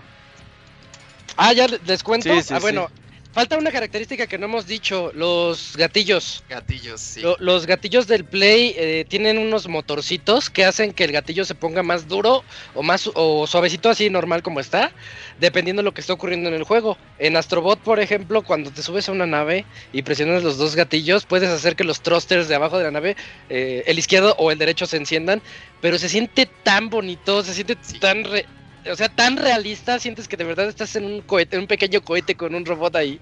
Eh, entonces, es- eso se siente bien padre. En Call of. Duty, yo ahorita tuve chance eh, de Call of Call, Duty. Call of Duty el nuevo, eh, Assassin's Creed, Spider-Man y me falta uno. Y Astrobot, son los cuatro que he probado. Todavía no juego Demon Souls. Pero de esos cuatro, este, obviamente Astrobot es el mejor. Y Call of Duty me encantó su sensación al momento de portar un arma. Porque tienes, ¿cómo les pongo? Tienen un grado de libertad en el que el, el gatillo se siente suavecito. Pero Sí. llegas como a la mitad del gatillo y ya se pone un poquito duro. Como en la vida real cuando vas a disparar un arma y, y se siente que, como en las películas, que se ve que, a- que presionan el gatillo, pero el percutor todavía no, no da el balazo. No sé si me entienden, que aprietas el gatillo a la mitad, pero el percutor se quedó así, así como listo, Sí. así. A- Eso, esa sensación se siente con el gatillo de play del DualSense, eh, con el gatillo derecho, así como que vas a, vas a disparar un arma así a penitas, y con el izquierdo se siente, agarras una, una Light Machine Gun, que son esas pesadísimas que se tardan mucho tiempo en apuntar, de esas que traen 100 balas en el Warzone, por ejemplo, y, y el, el, sti- el stick, el gatillo izquierdo está durísimo, durísimo, durísimo. Entonces lo presionas así un poquito más y, y el personaje. ¡ah! levanta el arma así, ¡ah! ya se la acomoda en la mira. Y después ya presionas el stick, el gatillo derecho eh, para, para dar el balazo. De esa forma que les digo que se siente como un gatillo, este, pues de verdad. y, y, y después de eso disparas. Y ya cuando disparas sientes las vibraciones en el, en el control. no, no sé, es ¿El una recoil? experiencia. El Rick, ándale, sería el recoil, el recoil de la de la pistola o la metralleta y cada pi- cada metralleta se siente diferente en el control. Me gustó mucho cómo lo hicieron ahí y y bueno, es que más que nada eso es lo que ocurre en el, en el COD. En Spider-Man ya lo dijo Eugene, es poquito, se endurece cuando Sí. no Julio, cuando estás casi. Cuando Sí, eh, lo, lo- lo- que pasa es cuando, cuando haces la telaraña, o sea, la telaraña como que eh, puedes apretar con eh, toda la totalidad del gatillo, pero Ujú. cuando la telaraña ya toca algún edificio, se tensa. eh, te lo rebota, o sea, sí, sí, Sí. Se, va hacia, se va hacia arriba. Entonces, eh, yo me tuve que detener porque digo, la implementación es muy básica, eh, no se siente la verdad. Y cuando metí las opciones dije, ah, no mames, está activado, pues qué chingados hace, yo no he sentido nada más que las vibraciones, ¿no? Y ya, así lo tuve que, que, que ahí probar. Dije, ah, ok, es con el gatillo. Pero sí, no, es, no es mucho, pero. eh, y también no, fíjate que eso no te, inmer- eh, no te, no te mantiene así como que más involucrado en No. el juego. Pero sí es como un detallito ahí sí interesante. En- El- el- me, me interesa lo que comentaste tú de Call of Duty. O sea, ese sí me interesa. Porque Ajá, wow, o implementado sea, es- para se bien padre. algo, algo diferente. Y no he probado todavía el multiplayer, pero eso sí les puedo decir, en multiplayer yo no quiero eso. No, no, Ah, para se competitivo no, no, cosa, sí. En el competitivo no lo quiero. O- Sí, no. Ojalá se lo pueda. No lo he checado, ojalá se lo pueda desactivar. Yo creo se que sí. desactiva, exacto. No, no me hace que sí. problema. Sí, sí, debe, debe de tener la opción. Pero en el modo de campaña, cuando estás en una campaña hollywoodense, como ya sabemos que es, Ahí esa sí. escena que vimos en el tráiler, cuando sueltan el cochecito, persigue el avión y sueltan el cochecito que vaya atrás del avión y todo eso. No, sentí tan bonito el control que, de hecho, le decía a Julio en Whats, yo ya estoy pensando, ya saben que yo pro PC, PC y todo eso, Sí. este, pero yo ya estoy pensando, estoy considerando algunos juegos, en lugar de comprármelos en PC, comprármelos en el Play, nada más por el puro control. Nada más para, pero que yo sepa que Es le que- metieron algo al con- del Es que eso cambia mucho la experiencia Porque de juego. Exacto. Sí. Sí. Hace más inmersiva Es que, tu es que sesión. Pero es que también hay que tomar en cuenta, pues eso, ¿no? Precisamente que como hay juegos que van a ser multiplataforma, Que lo usen. va, va a ser difícil que, pues sí, o sea, que lo usen precisamente. Me viene a la Sí. mente, pues como comparación rara, los Joy-Cons. Que pues sí, los juegos de, de, de first party de Nintendo los usan, pero fuera Pero de ya esos, bien poco. muy Eso poquitos sí. utilizan el HD Rumble si acaso. Igual, por ejemplo, el Wii U, pues los juegos de Nintendo eran los que mejor te lo podían utilizar y con el 3DS para Sí. su 3D, Y pues es el que, 3D de Nintendo era el chido y los demás no. Sí, pero, este control es más usable, ¿eh? Es que Pero ahorita les tengo bien- una queja, se las dijo, se las digo ahorita. Me recuerdo que fue el tema de, del- de los para jugar de manera profesional que pues va- van a querer quitar to- todas estas Claro, características. sí, sí, y sí. yo Sí, creo que de ahí los los van a decir ay güey pues para qué se lo ponemos porque es un tipo de investigación extra. Están Oye, de acuerdo ¿No te pasa que, que cuando Exacto. sientes eh, que, que los, los gatillos se, se endurecen, sientes que vas a romper el control? Sí, Dices, "Ay, en- se me en trabó, Assault- ay". se nota mucho eso porque los eh, justo lo, lo del resorte la máquina de resorte o el cohete sí sí se tensan mucho y sí como que imprimas más eh, fuerza al dedo para que pues haga la acción y si digo china a ver si luego no, no se joden los pinches gatillos por esto Es que igual, igual Si el resorte te da resistencia, también te la da el Tintán. pasó? Por resortes y Tintán. ¿Entienden? No. Vale. No. No mames. No, ay, si no te ubicamos, güey. ¿Qué decías, Gerson? ¿qué pasó Gerson? Ah, Chu. espérame, se me olvidó. es que- no mames. Pero, pero por Ah, ejemplo, pero esa, es que eh, esa sensación de que se te va a romper el control, yo la siento cada que disparo un Call of Duty. ah vaya Porque Ah, se pone ya muy me- ya duro. ¿Qué pasó. Gerson? a ver Eh, eh, digamos que yo, yo me imagino que esto va a ser como una opción nada más pasajera, de, digamos, de es como el selling point, de que mira, el control puede hacer estas Sí. opciones, pero ya en un momento, lo- como pues Kinect, que al principio era muy bonito, pero después la gente lo va a tener Ah. olvidando. Ahí, ahí está mi queja con respecto al control del Play 4. El control del Play 4 cuando salió Last of Us Remastered tenía un detalle que a mí se me hacía muy bonito. Sonaba la bocinita cuando prendías o apagabas el, Ah, sí, el- la luz, sí. la, la luz de, de este Joel para ver las cosas. Eh, sonaba la bocina del control y se me hacía bien padre. Este. uh, y, en Last- y en el Last of Us 2, que se supone que explota el Play 4 en todo su esplendor, eh, nunca lo usaron. Dije, ay, se les olvidó que existe. ¿O por qué le quitaron esos detallitos que, que a mí se me hacían padres? O como cuando en GTA 5 te persigue la policía y el, el DualShock 4 Eh, parpadea la luz esa horrible que tiene atrás, parpadea de acuerdo a los colores de la policía. Eso se me hacía bien padre. Ah, Ahorita la gente está, padre. está diciendo, ¡ay, el Play 5 cambia de color! Cuando... No, eso lo hace desde el 4. que Ujú. se emocionan por algo que ya hacían el 4, Eh, pero, pero a la gente se le olvidó. Es que la lucecita ahora está enfrente. Es que está enfrente y se ve, se ve Exacto, directo. Ey, eso Ya sí. no juegan a oscuras. Sí, de hecho, eh, igual el controlito del Dreamcast tenía una Sí, pantalla. Memory ¿no? Unit. Visual Memory Unit, BMU. Ajá. Y indicaba- también en Resident Evil creo que te llevaba el track de la de la, la de sangre. de este, de la la vida vida y de que las tenías. Ajá, que sí. tenías. No, es que no se metan con el Dreamcast. Cuando jugabas Madden, es que no era Madden, era NFL 2K. Ju- Jugabas NFL 2K, eh, yo lo jugaba con mi hermano. Ahí veíamos la jugada que vamos a elegir. Y eso es perfecto para un juego de americano, porque no estás viéndolo en la pantalla y ya sabes, ah, ya sé que va a lanzar pase. No, lo estás viendo aquí en la pantallita chiquita. No, no. Dreamcast eh, se adelantó mucho a- al Sí. universo. Pues ahí es el potencial que los desarrolladores aprovechen y pues también los jugadores realmente les gusten estas cosas porque si a lo mejor dicen, ah, yo les desactivo porque me hormigan las manos o porque me distrae para mi sesión pro, pues ya valió. Ujú. Eso sí. Ah, antes, antes de ir a la pila. interfaz, O sea, yo, yo- yo ¿qué, pasó? que- yo lo- ¿Qué? Te pausas, ¿Qué? te pausas, Eugene. Abre la puerta, Yujin, abre la puerta. es la emoción. Te pausas, Eugene. Que abre la puerta que bloquee el internet Bueno. de su cuarto.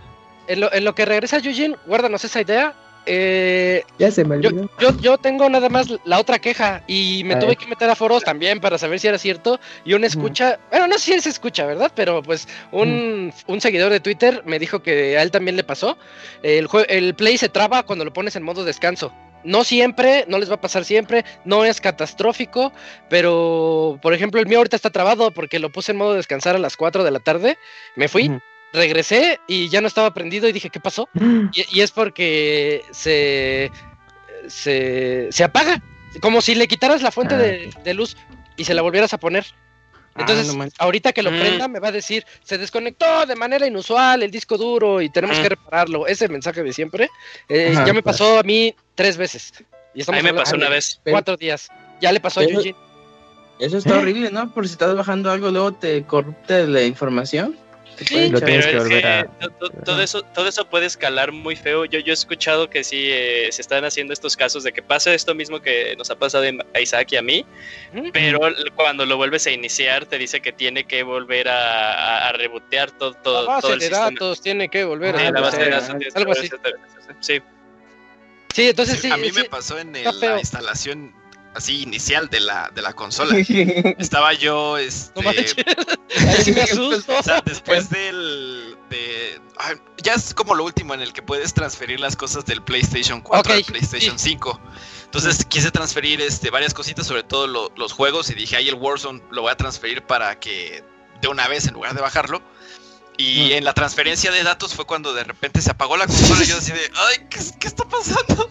Y cuando la inicié apareció eso de que eh, había habido un error y no sé qué tanto. Yo dije, no mames, apenas acabo de ver la consola. Ajá, Ajá, ya se me va a brinquear pasa o algo. 15 mil pesos, o 14 mil pesos tirados a la basura. Sí me espanté, pero pues ya después, es- o sea, no se pasó nada de lo que de lo que le había pedido que se pasara. Ya no le puse que le pasara nada del 4 al 5 y ya nada más continué la configuración inicial de la consola, pero después de eso no me no me ha vuelto a pasar.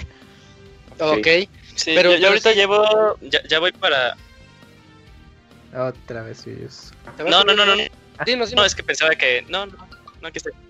Yo ahorita ya llevo como 24 horas con el Play 5 en modo eh, suspensión y todo bien, o sea, sigue Es que en modo ¿Sabes qué me he dado cuenta? O, eh, eh, va, a salir- va a sonar muy gatel, pero es, o te va a fallar o no te va a fallar. Achú, achú, ajá, Si, llegas, No. a, si llegas a O cierto si sí, tiempo, o si no, pues si no, todo lo pero, contrario. ajá, exactamente. Me refiero a que, a que si pasa una hora y no te falló, significa que ya le hiciste. El modo rest se- este, no te va a fallar de- a partir de ese de ese paso. Pero si pasa un- una media hora, yo me he dado cuenta que es casi casi a los 15 minutos, a la media hora que ya te falló y pues ni modo, a darle el botonazo para que se prenda y tenga eso. Sí, sí es algo que tiene. Eh, es- Y, y vamos a, a interfaz para cerrar el- la sección, ¿no? Porque ya son 9.10. Ay, Tú- Eugene, Estás Per- bien perdón, lagoso, Isaac, eh, Felipe. yo, yo nada más quiero Ah, agregar. Ah, dale. dinos, dinos, dinos. No, no, no. Este, a, a- a alguien se le ha eh, crashado alguno de los juegos que han probado? Eh, Fuera no. de esto que Ah, decimos, no. no, no, No. así que, que se congele, ¿no? Sí, no, ninguna vez. A mí se me ha crashado dos veces Spider-Man. No sé, a- a- al día de, de hoy, o sea, no sé si es Spider-Man tal cual o, o es la consola, pero bueno, porque puedo, puedo seguir interactuando con la consola, o sea, puedo regresar al menú, nada más es que el- el- la aplicación se, se me frició. De hecho, me dio risa porque ayer ya lo había acabado, o sea, estaba así en la cinemática final y se me frició y así de, Uy, no. no mames, neta. A esas dueles. Eh, pero me ha pasado dos veces. O sea, eh, no, o sea, Raro. lo chido es que, o sea, cuando lo volví a botear, pues ya era la cinemática del final, porque dije, no mames, otra vez matar al último jefe, Nail, no chingues. Eh, pero sí, sí, sí me ha pasado, o sea, pues voy a probar como otro juego eh, y a ver si me sigue pasando. Pero es lo que me ha pasado. De acuerdo, entonces, bueno, vamos a hablar de, ahora de la interfaz. ¿Qué les ha parecido esta nueva interfaz? Que yo considero una mezcla entre el 4 y el 3. La Cross Media Bar, esa del PlayStation 3. A ti sí te gustaba, ¿verdad, Isaac? Ay, no. Ah, yo soy fan de esa Cross Media Bar. Porque todo estaba en su yo- lugar. yo estoy enamorado. ¿Sí te gusta la interfaz? ¿Por qué? Yo estoy enamorado. Yo estoy enamorado con la interfaz del Play 5 porque me recuerda mucho a la del Switch y es de, güey, Sí, juega. Switch. O sea, Ándale, sí. Está todo súper, súper, súper, súper bien puesto. eh, todo chiquito, o sea, todo chiquito, todo No bien es como eh, la de delimitado. Xbox que te deja el espacio para anuncios de Mountain Dew o qué sé yo. Ajá, exacto. Ándale. Eh, a- al, al inicio lo que me, todo me sigue sacando hoy en día de, de onda es que antes estaba acostumbrado a que presionaba el botón de PlayStation, me llevaba al menú, pero ahora si lo presiono una vez me saca como Sí. el menucito de abajo Sí, y para irme a menú lo tengo que dejar presionado. O sea, todavía me, me voy a acostumbrar, es algo que no me agrada mucho, pero es porque estaba ahí acostumbrado al Play 4, ¿no? Eh, eh, Totalmente, pero... es- Eso es lo que yo iba a mencionar sobre, sobre los menús. Yo uso mucho en el Play 4, yo usaba mucho el doble clic del PlayStation, tenía una función diferente. Y, y en el Play 5 ya no tiene esa función, ya es una función bien random que ni sé qué es lo que me quiere mostrar. Ah, es lo de los eh, las cards, ¿no? Algo de qué están jugando tus amigos. Doble clic, doble clic al PlayStation, el botón PlayStation. Me sale Robert cuando jugamos Warzone. Ya, Robert ya. está Ah, jugando sí. Warzone, algo así. Yo lo que no, se me hace hasta inútil. Lo que yo no me hallo, independientemente, bueno, para los que son muy entusiastas o no de los trofeos, es que ahora el- la visualización es horizontal. Entonces, si quieres ver algo en específico, tienes que recorrer todo, todo, todos los trofeos para llegar a Ah, ese. No los he Y en- visto. En PlayStation 4 es una lista vertical y entonces pues te despliega una mayor visualización de, de los trofeos. Si los quieres tú consultar y ver qué sacaste. Pero sí, esa, bueno, como cambiaron la visualización ahora en Play 5 y pues en lo personal sí es como pues incómodo para poder visualizar todo. Pero sí, nada Fíjate más. que a mí es- esa es cosa específica de los trofeos me gustó más cómo se ven ahorita el display A cómo se ve la lista nada más así de los trofeos en el Mm. Play en el Play 4. A a mí sí me agradó más este como está aquí. Algo que ahorita que decía Julio que están así como que los juegos y ya nada más para que lo elijas y hay otra este, ventanilla por ahí que dice multimedia para que también veas así como algunas cuestiones ahí como de Netflix o, Mm. Spotify o lo Ah, que sea. sí. Las Está apps. bastante bien porque Exacto. está organizado entre, pues ahí están los Juegos. juegos, y ahí está la de multimedia, ¿no? Así, y es lo único que, bueno. que- que hay, ¿no? O sea, sí es lo único. Entonces, a diferencia de, de la interfaz de Xbox, pues esta se me hace muchísimo más fácil de, de- de utilizar y organizada, ¿no? Hasta, hasta, hasta, hasta ese punto. Sí. Lo único que sí, en la de juegos, este, y tampoco está en la de multimedia, es eh, la pestaña que es de, de la, las imágenes y videos que tú generas en el gameplay. O sea, si grabas algún video o si grabas alguna imagen, Oh, ya. el menú no aparece directamente como en el PlayStation 4 en la ventana de, de juegos ni en la ventana de multimedia. Entonces, a mí que sí me gusta hacer como que muchas fotitos ahí de repente en el modo fotos o, o así, este, sí se me hace como cier- hasta cierto punto incómodo porque tienes que buscarlo como en los submenús de- del menú este del cuando le das una, una vez al botón de PlayStation, ¿no? Sí. Pero fuera de eso a mí la verdad en general Oye, el pero ajá. Pero qué? ¿Pero qué? yo, yo, yo sí tengo eh, ese, eh, o sea, lo de multimedia, lo de las fotos y los videos generados, yo sí lo tengo como en la pantalla principal. O sea, yo me voy a menú y, por ejemplo, Ajá. al lado de Spider-Man, ahí tengo esa, esa aplicación. Eh, es que no entiendo Ah, como que más bien lo que. No, sí, o sea, yo no la tengo, yo no la tengo. Tal vez sea Sí, porque le- bueno, es cuestión de abrirla para que se vaya hasta la izquierda. Así como en el Play 4, que conforme abrías los juegos se iban yendo hasta la izquierda.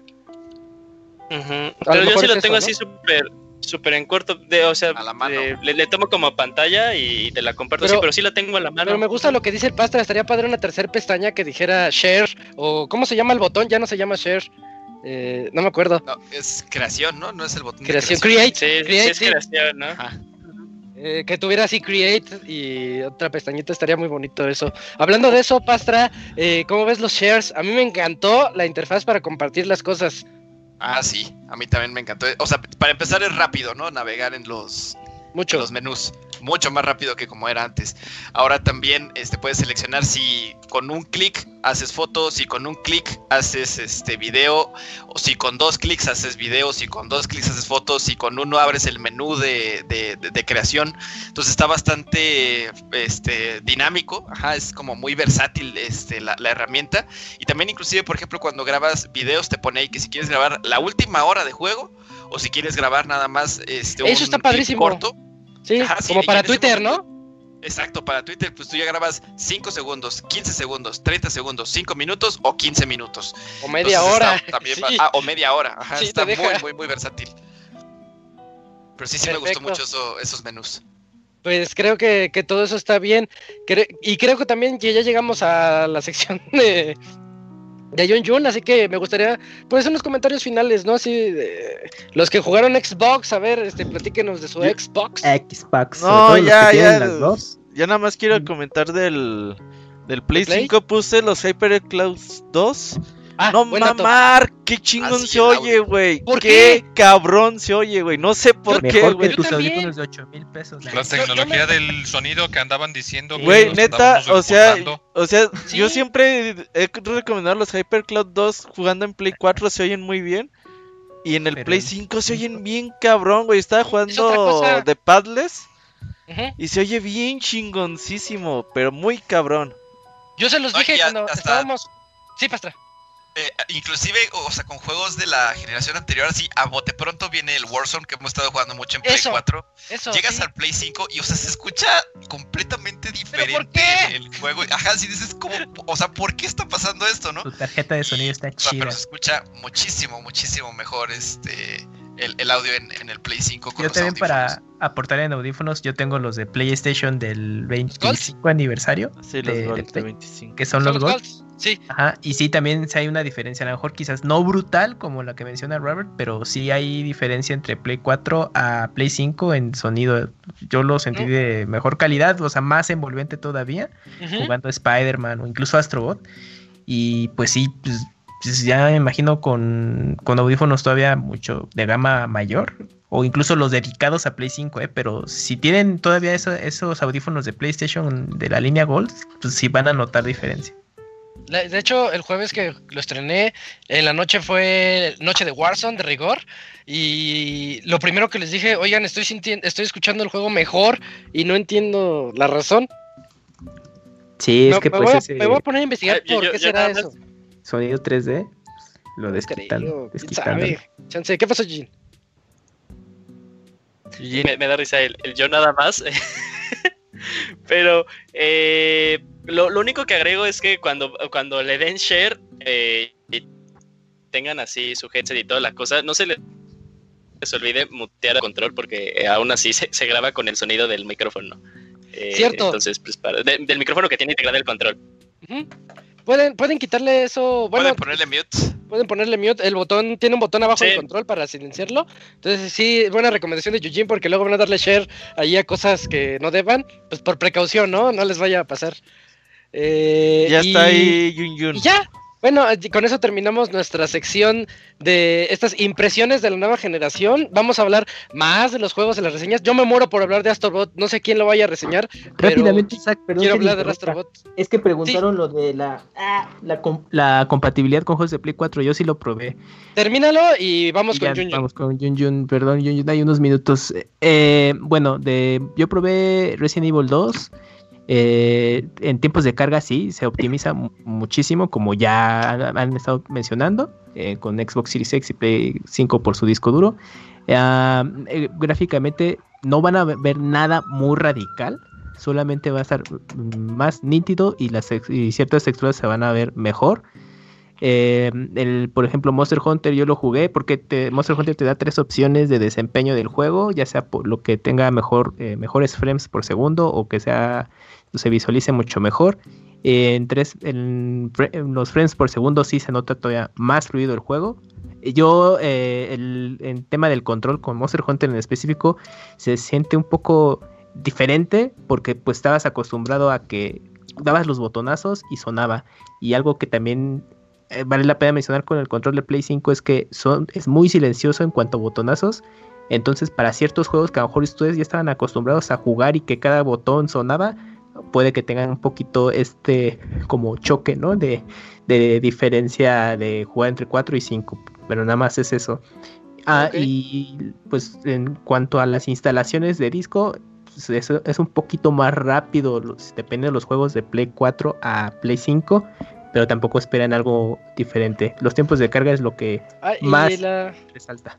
Y pasar del Play 4 al Play 5 está bien fácil. Nada más metes todo en tu disco duro extraíble, se lo pasas al Play 5 y ya. Sí, nada más recuerden so, no actualizar primero. No, ajá, exactamente. Primero el Play 5, Uy, inicio sesión y listo. Uh -huh. Pero es eso en general, pero funciona bien. Yo los juegos que pues descargué. ¿No pues, puedes descargarlos directos desde tu cuenta de PCN al sí, Play 5? Sí, sí, sí. sí, sí se, puede. puede. Sí, pero de los juegos eh, de Play 4 a 5 que probé, no tuve ningún problema.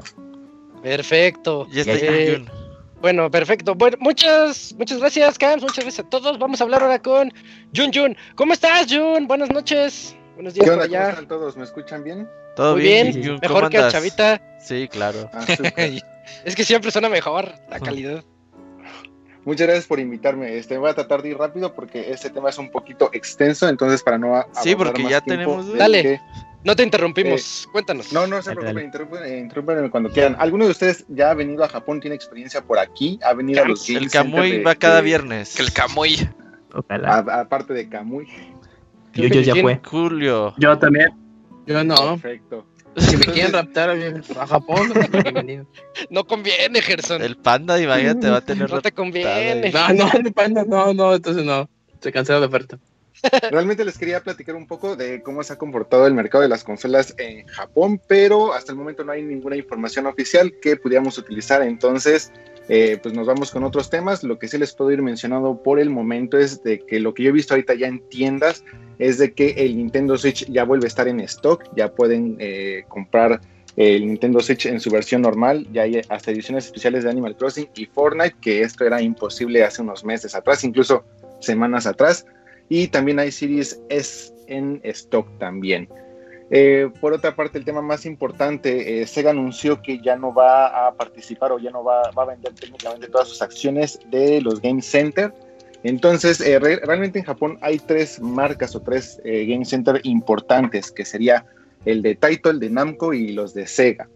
Eh, son los únicos, no realmente, no, eh, también hay otros, hay otros locales e incluso también hay franquicia, bueno, hay una, un centro de entretenimiento de mayor escala que se llama Round One, no sé si alguno de ustedes lo ubique, es un Game Center, pero también ahí pueden llegar a ser algún otro tipo de entretenimiento como karaoke, bowling, eh, -huh. dardos, mesas de ping pong, etcétera, de billar, eh, muy bien equipados, pero realmente como Game Center, pues los importantes son Ta eh, Taito, Namco y Sega.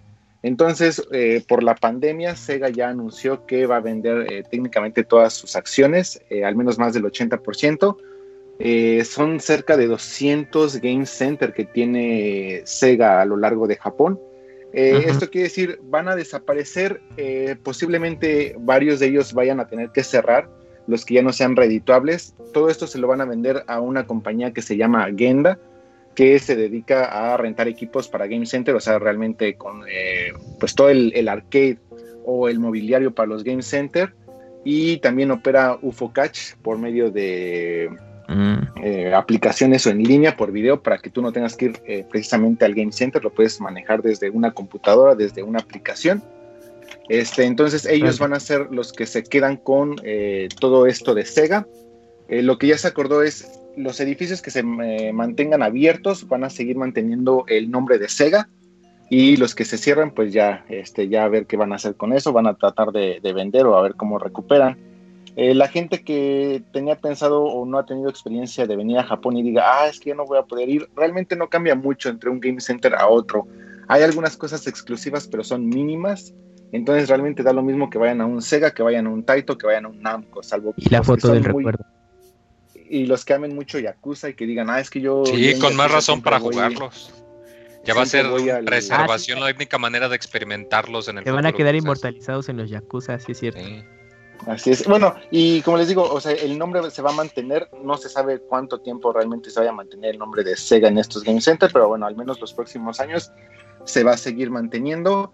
Eh, no cambia tampoco nada en cuanto a Sega y sus y los videojuegos y sus arcades, porque realmente eso ya pertenece a otra área de, de Sega, entonces esto no va a afectar nada en cuanto a sus IPs, en cuanto a, a que sigan ellos sacando otras, otras arcades. Por ejemplo, tenemos ahí la de Mario Sonic en los Juegos Olímpicos de Tokio 2020, que fue de las eh, últimas arcades que han lanzado. Todo esto continúa, ellos van a seguir eh, desarrollando eh, sus propias eh, consolas y todo esto, bueno, consolas, sus propias arcades.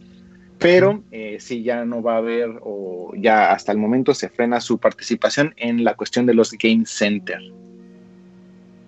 Triste. De, de todo esto, eh, bueno, eh, hay algunos Game Center, bueno, hay algunos arcades muy interesantes que seguramente a lo mejor eh, muchos de ustedes han visto en algunas noticias o cosas así, como el de Mario Sonic, Mario Kart, Luigi's Mansion, eh, o a lo mejor han querido probar algunos UFO Catch, o también eh, hay muchos arcades de ritmo por aquí. Pero entre ellos, algo muy interesante es, eh, no sé si vieron que hay un nuevo arcade de Dragon Quest, que se llama Dragon Quest Dino Daiboken eh, Crossblade, que justamente es por la nueva ¿Por el edición del, del anime de, de Dragon Quest. ¿En qué consiste esto? Eh, bueno, realmente es un arcade que utiliza cartas. Tienen, Mm, eh, bueno, está el, el monitor técnicamente como en vertical y tienen eh, un- una, una mesa o bueno, ahí está como que un pad donde tú pones cartas, muy similar a otro que también existe de Dragon Quest, eh, de Dragon Ball. Tú pones tus Ah, cartas y a través de las cartas se leen, se, se refleja el personaje en la pantalla y tú al momento de mover las cartas mueves también al personaje, tú eliges a qué objetivo quieres atacar y ya por medio de también de botones y movimientos de las cartas eh, vas interactuando con el juego. Aquí lo interesante es, eh, como las cartas sí son físicas, realmente se presta muchísimo a que eh, se coleccione muchísimo este tipo de cartas. Las car- hay cartas, digamos, promocionales que únicamente van, o a- van a dar o que ya dieron en algunos eventos, que salen en algunas revistas, etcétera. Y también venden algunos juguetitos como el que puse en el tweet para anunciar lo de esta sección, que también sirven para interactuar con el arcade y que eh, puedes seguir llevando como que eh, los personajes en este dispositivo para que vayas haciendo ahí como que minijuegos que te van a ayudar también más adelante al momento de interactuar con el arcade. Y eh, bueno, eh, no sé si hasta ahí alguien tenga alguna duda con esto, alguna pregunta con esta Por lo general, estos, arcades. estos, eh, estas tarjetas se compran en algún lugar en particular. Eh, real- realmente Bueno, por ahí, se, se procura que las tarjetas eh, todo sea a través del arcade. Sí se llegan a vender algunos packs, algunos otros eh, se llegan a vender eh, por maquinitas de monedas. Ah, Entonces la distribución de todas estas tarjetas es muy variada, pero eso como que le da cierta eh, cierta mm, Valor el coleccionismo también, ¿no? y también como hacerlo un poquito variado, o sea, este, hay de mucho tipo de tarjetas, hay algunas que, como les digo, son promocionales que es, generalmente, por ejemplo, salen en la B-Jump, eh, en, otras, tar- en, en otras de revistas de Shueisha, en otros eventos como la Jump Festa, ahorita, bueno, no hay eventos, entonces eh, esa Ah, no va a haber estar un poco parada. Así, sí, va, sí va a haber, pero se va a hacer este, Online. digital online Ah, ok, ok, como el Tokyo Game Show. Algo así. Entonces esta distribución de las tarjetas tiene eh, una gran variedad para que se puedan este, ir consiguiendo, lo que hace muchas tarjetas muy muy raras, entonces sí, sí le da mucho valor a la parte del coleccionismo. Y en la revista Psycho Jump se va a estar, bueno, ya de hecho ya se está publicando un manga que es Ah, eh, sí. no de Dragon Quest, sino de chavitos jugando la arcade de Dragon Quest. Ah, órale. Que es como tu manual, Sí, tutorial. Ah, algo así. Sí, sí, sí, algo así es como un manual o este, ah, conseguí esta nueva tarjeta y ahora vamos a utilizarlo y como que ahí explicarte nuevas técnicas o estrategias o cosas así. Pero en manga. Este, pero en manga. Órale. Están cañones. Así es. Y ya nada más en las quickies eh, se acaba de revelar los, la nueva actualización para el Dead or Alive Extreme Ven- eh, Venus Vacation. Todavía Eh, no sé si alguien aquí sea super fan. El Gerson, Gerson. Gerson, Gerson, Ay, perdón. ¿Mande, mande? El Gerson Ah, ok. es nuestro Entonces, pervertido eh, bueno. del podcast. ¿Qué onda? Mucho La- la gusto. nueva- Sí. Eh, La nueva versión del juego, este juego ya lleva tres años, de hecho ya se celebra el tercer aniversario, este es un juego que está únicamente para computadoras y Ah, eh, ok. se acaba de eh, anunciar eh, los nuevos trajes y los nuevos minijuegos que va a haber para el juego, entonces para los que les gusta mucho las chicas de Dead or Alive, denle ahí una googleada porque vale la pena ver esos trajes del tercer aniversario. Y por último, eh, como saben aquí, la Navidad en Japón es comer eh, pollo y pastel. Entonces ya la empresa Puriroru, o eh, como se, traduce, eh, se pronunciaría en inglés como pre-roll, ya anunció reservas de pasteles de Navidad con temática de Kimetsu no Yaiba. Van a costar cerca de 5 mil yenes. Ahí háganle el cálculo que serían como mil pesos más o menos. Diámetro de 15 centímetros, altura de 7 centímetros y lo pueden apartar online. Uf, Tengo ya. una duda, digamos que ahí la gente tiene que comprar forzosamente el pastel o lo tiene que hacer. Lo O- reservas, ¿no? Más bien. Sí, Generalmente todo se reserva aquí, eh, incluso hasta en los combinis, este, o sea, el 7-Eleven, el Lawson, el Family Tienen el catálogo y ahí tú apartas. de, de pasteles. Eh, generalmente son pasteles muy chiquitos porque pues la Navidad la pasas eh, o solo o en En pareja. pareja. Entonces, Oh, Este, pues son pastelitos así para una o dos personas. eh, son, son pequeños, pero sí, sí es una variedad muy, muy grande. Yo no, no me gustan los pasteles, así que nunca he comido uno aquí, pero la gente que, principalmente extranjeros que, han- que los han probado, siempre me dicen que son muy ricos. Incluso los de los de Combini. Sí, oh. están buenos. Entonces ya de, de hecho desde ya desde ahorita, o sea, desde mediados de noviembre, todas las tiendas, incluso Kentucky, McDonald's, todo eso ya está sacando así Mm. sus eh, carteles para que hagas tu preventa de la comida de, de Navidad, porque si pretendes hacer, si tú te esperas al 24 a ir al Kentucky y comprar, es imposible, no puedes. Si no hiciste reserva, no, no, no alcanzas. Entonces, toda la gente empieza a reservar desde ahorita sus pedidos para su pollo y todo eso, ya nada más el 24 vas, recoges y vámonos. Uy, yo mañana voy a comer KFC, es como si fuera Navidad, güey. Me voy a sentir Navidad mañana. Navidad de millonarios. Ajá, sí, güey. Uy, Navidad de noviembre, güey. Sí. Ah, la cubeta de la Mix, la que anuncian. Ahí está. Así más, es, entonces, eh, no, por mi parte es eh, técnicamente las, las noticias de, de, de esta semana. Eh, únicamente mm, vi que en Twitter había mucha gente eh, diciendo, oh, es que yo tengo un viaje, bueno, tenía pensado un viaje para este año, el próximo año, pero por la pandemia ya no van a tocar los Game Center de Sega y cosas así. Punto número uno, no se preocupen, los van a seguir encontrando. Punto número dos, Sega, Taito, este, Namco realmente no cambia nada. Ah, bueno, mi recomendación, los de Namco, váyanse a los que son Namco VR Center porque tienen ahí este, los Ah, sí. juegos en VR de Mario Kart, de Evangelion, de Godzilla, que sí son una experiencia única. Eso sí, no lo van a encontrar en otro Game Center. Fuera de esto, todo lo demás lo pueden encontrar en otros Game Center, entonces no hay algo que lo haga especial. Entonces realmente no se preocupen, sigan disfrutando de el Sega en el Yakuza. Todo- todos los que dicen gente. eso que quieren ir a Japón, Jun, pura mentira. Tengo seis años diciendo que quiero ir a Japón y no voy. Una generación de primaria. ¿no escuchaste? sí, no, no te creas. Ey, Nomás sí, para ver los me- mamadores ahí en Twitter. A mí me tocó, de hecho, sí, es Laura, Laura Sad. A todos mis amigos que me decían, no, cuando te vayas, yo te voy a visitar en un año y cosas así, y hasta la fecha, No. amigo me ha venido a visitar. Si estuviera Ay, cerquita, si estuviera barato, ahí te caían cada 15 días. Pues muchas gracias, Y, Jun. eh, no, no, no, pues muchas gracias a ustedes por escucharme y pues nos eh, vemos o nos escuchamos la próxima semana. Muchas gracias, Jun. Ahí nos estamos viendo en Gracias, contacto en Jun. Twitter. Gracias a ustedes, saludos a vemos. todos, un abrazo. Bye, bye. Y ya viene Chachito, Robert. Ahí está, Chachito, Ya, ya. llegó. La Ya. sección que nadie quiere, nadie pide. Pero no la vas a tener que fumar, güey. Pero aquí va a estar. Ajá. Eh, bueno, Chachito, buenas noches, ¿cómo estás? Así es, buenas noches. ¿Qué tal? ¿Lo escucho bien? Sí. Chachito, mejor explícanos Bien. por qué secuestras a la gente. No, no, no, eso Sí, yo no ¿Y cuánto hago. sacas de Eso feria? es- Ajá, son ¿es mitos de negocio o ustedes. no es negocio? No, no, no, nada, nada. No vamos a hablar de eso hoy. ¿El COVID ¿Es afectó? no? ¿Te da- Vamos, ¿Te da cosa secuestrar a la gente en tiempos de COVID? No, eso, ¿Usas eso no es el tema. Cuéntanos, cuéntanos, este Chachito.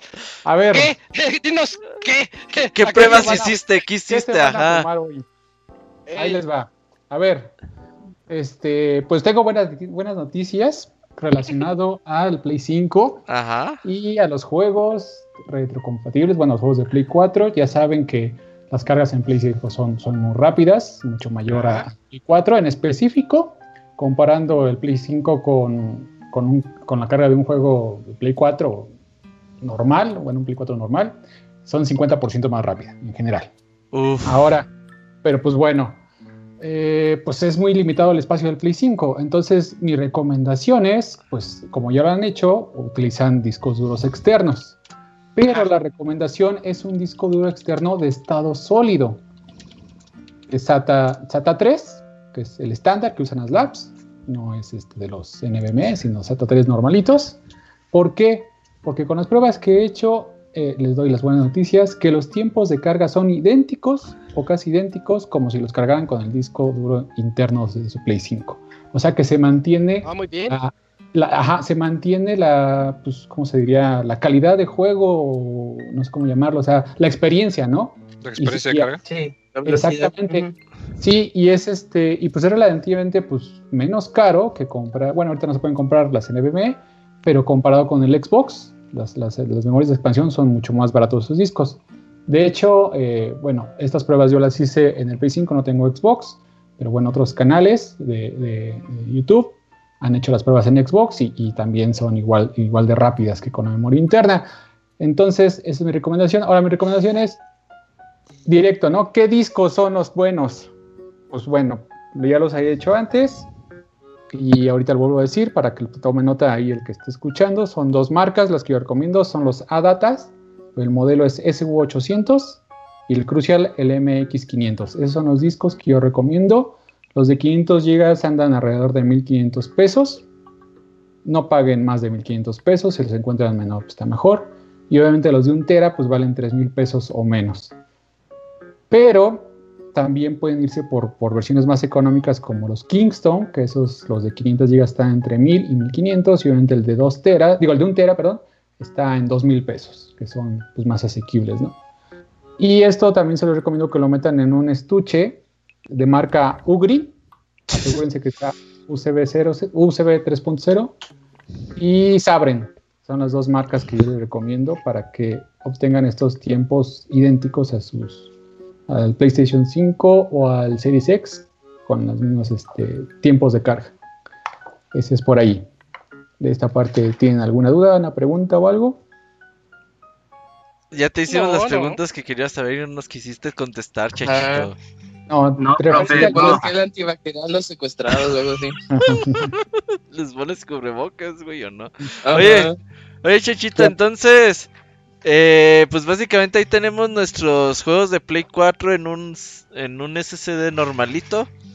Ahí para no estar batallando con el espacio, porque la neta sí está cabrón expandirlo ahorita. Y Sí. si hay mucho juego de Play 4 que te quiero tener ahí en el Play 5, ¿no? Sí, exacto. Pues yo, yo recomiendo a lo mejor la versión más económica, los, los SDs Kingston de un tera, que valen menos de dos mil pesos, con los case que ya mencioné de las marcas. Y pues bueno, por, por dos mil pesos tienen un tera y los tiempos de carga son muy buenos. Pero Para recomiendo jugar juegos de Play marcas. 4 en Sí, de 5, Play ¿no? 4. Ajá, sí, Sí. los juegos de Play 4 en Play 5, exactamente. Porque Play 5 tiene que ser de- directo de consola.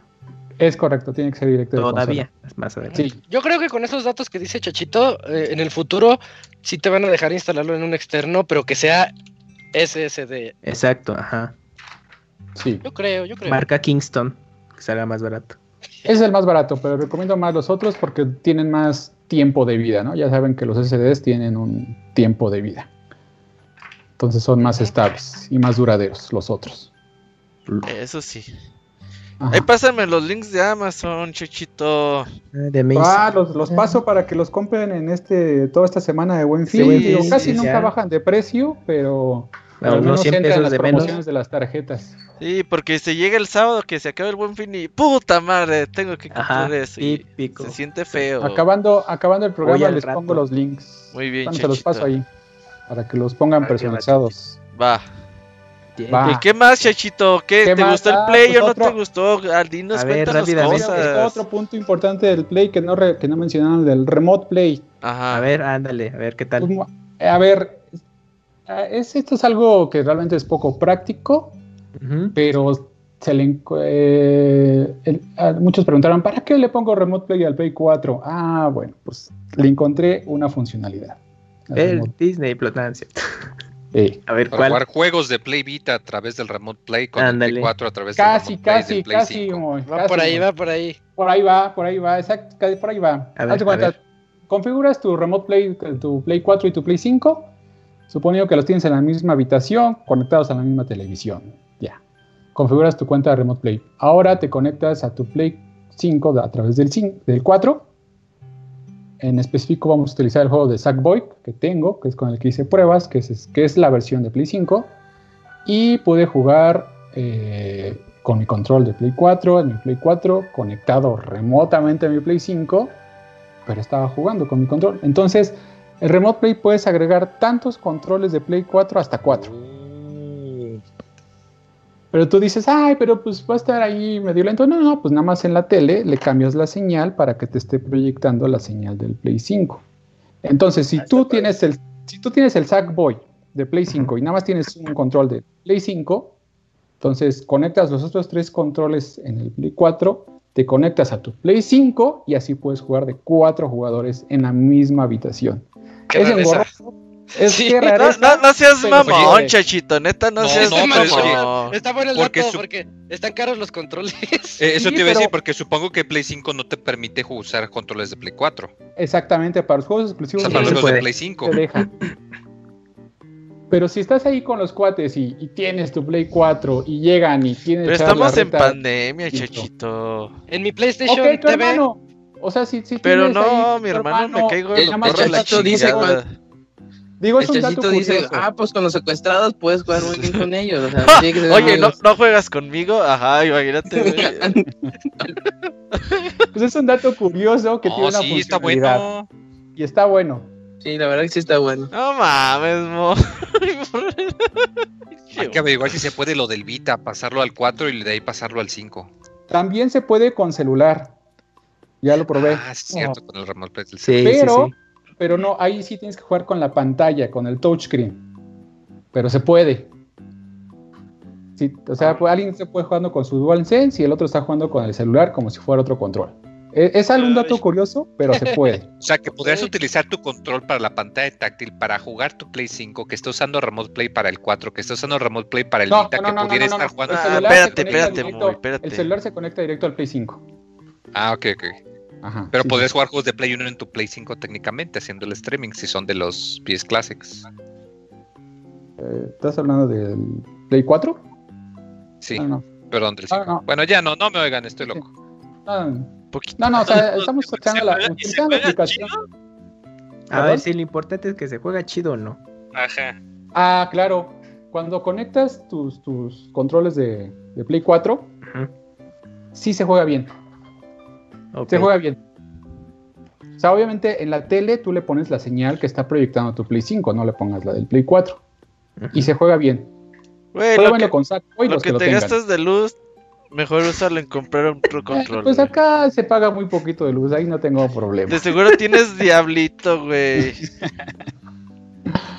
No, digo, es un dato curioso que pues, Eh, la, Ay, se la- puede No, apagar así, está ¿no? bueno. la electricidad de los cerebros de, de los secuestrados es lo No, que... ey, que usa la electricidad de la casa de los secuestrados, güey. ajá. Eso ahí sí. para que tengan besitos. Esto ya se puso muy oscuro. Pues está chido, Chachito. Qué bueno que te pusiste a hacer tus pruebas.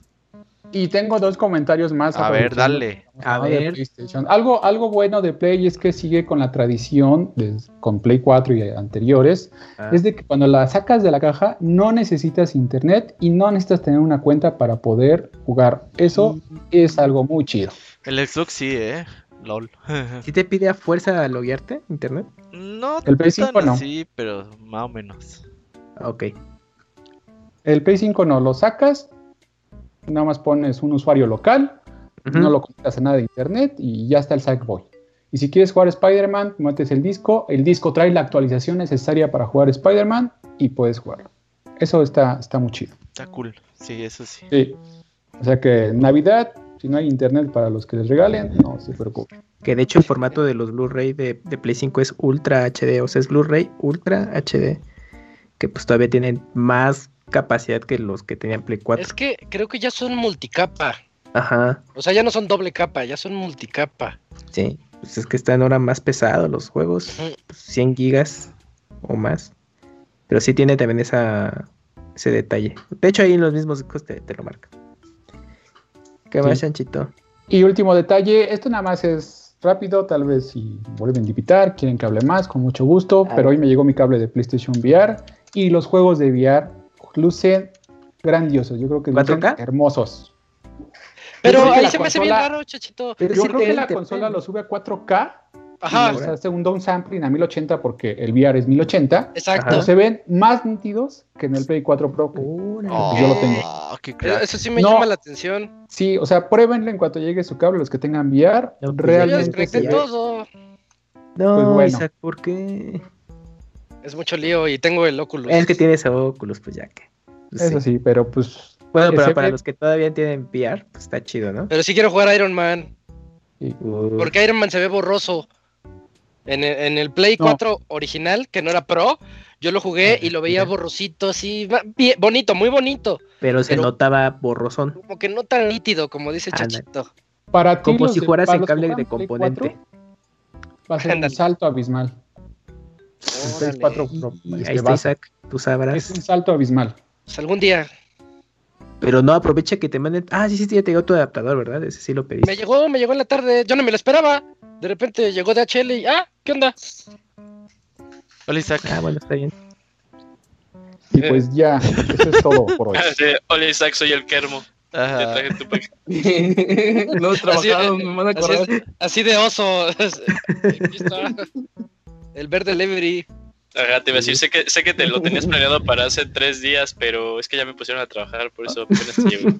Sale pues, Chachito. Chequen, Bear Delivery. sí, Entonces- eh, Bear Delivery. ¿Qué? ¿Eh? ¿Cómo se llama, Cams? Eh, Delivery ay, service. de, delivery Service. Service. Es que iba a decir System. Bear Delivery ser- Service. Nada Sí. Cada viernes, 10 de la mañana, en la cuenta. Chachito. Chachito, muchas gracias. Gracias, De Chachito. Gracias, Nada, Chachito. Estamos viendo. Ay, seguro. Sale. Yes, Bye. yes. Gracias. Bye. Gracias a ti. Pues ahí estuvo la sección que nadie pidió, pero Chachito vino a decirla de todos modos. Ajá. Espero que le hayan puesto atención a esos datos, en especial ese dato tan raro del Remote Play. Y está padre, está padre, está. Es un life raro. hack. Ajá. Es- Sí, eso sí, es es un un life hack. hack. Sí, para rolarte por el control, sí. Ajá, ya con eso ya se ahorraron un dinerito aquellos que pues apenas hayan comprado el Play 5, pues aprovechen sus Play 4. Vámonos al medio tiempo musical para regresar con las reseñas de eh, Assassin's Creed Valhalla por parte de Isaac y la reseña de Ghost Runner por parte de El Pastra.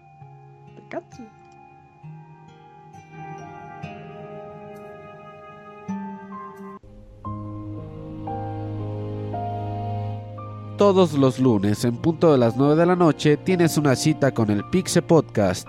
Escúchalo en pixelania.com.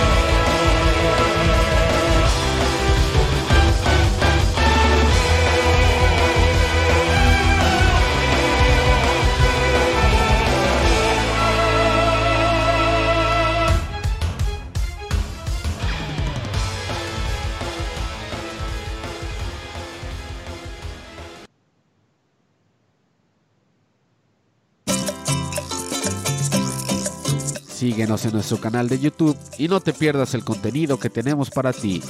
youtube.com diagonal pixelania oficial.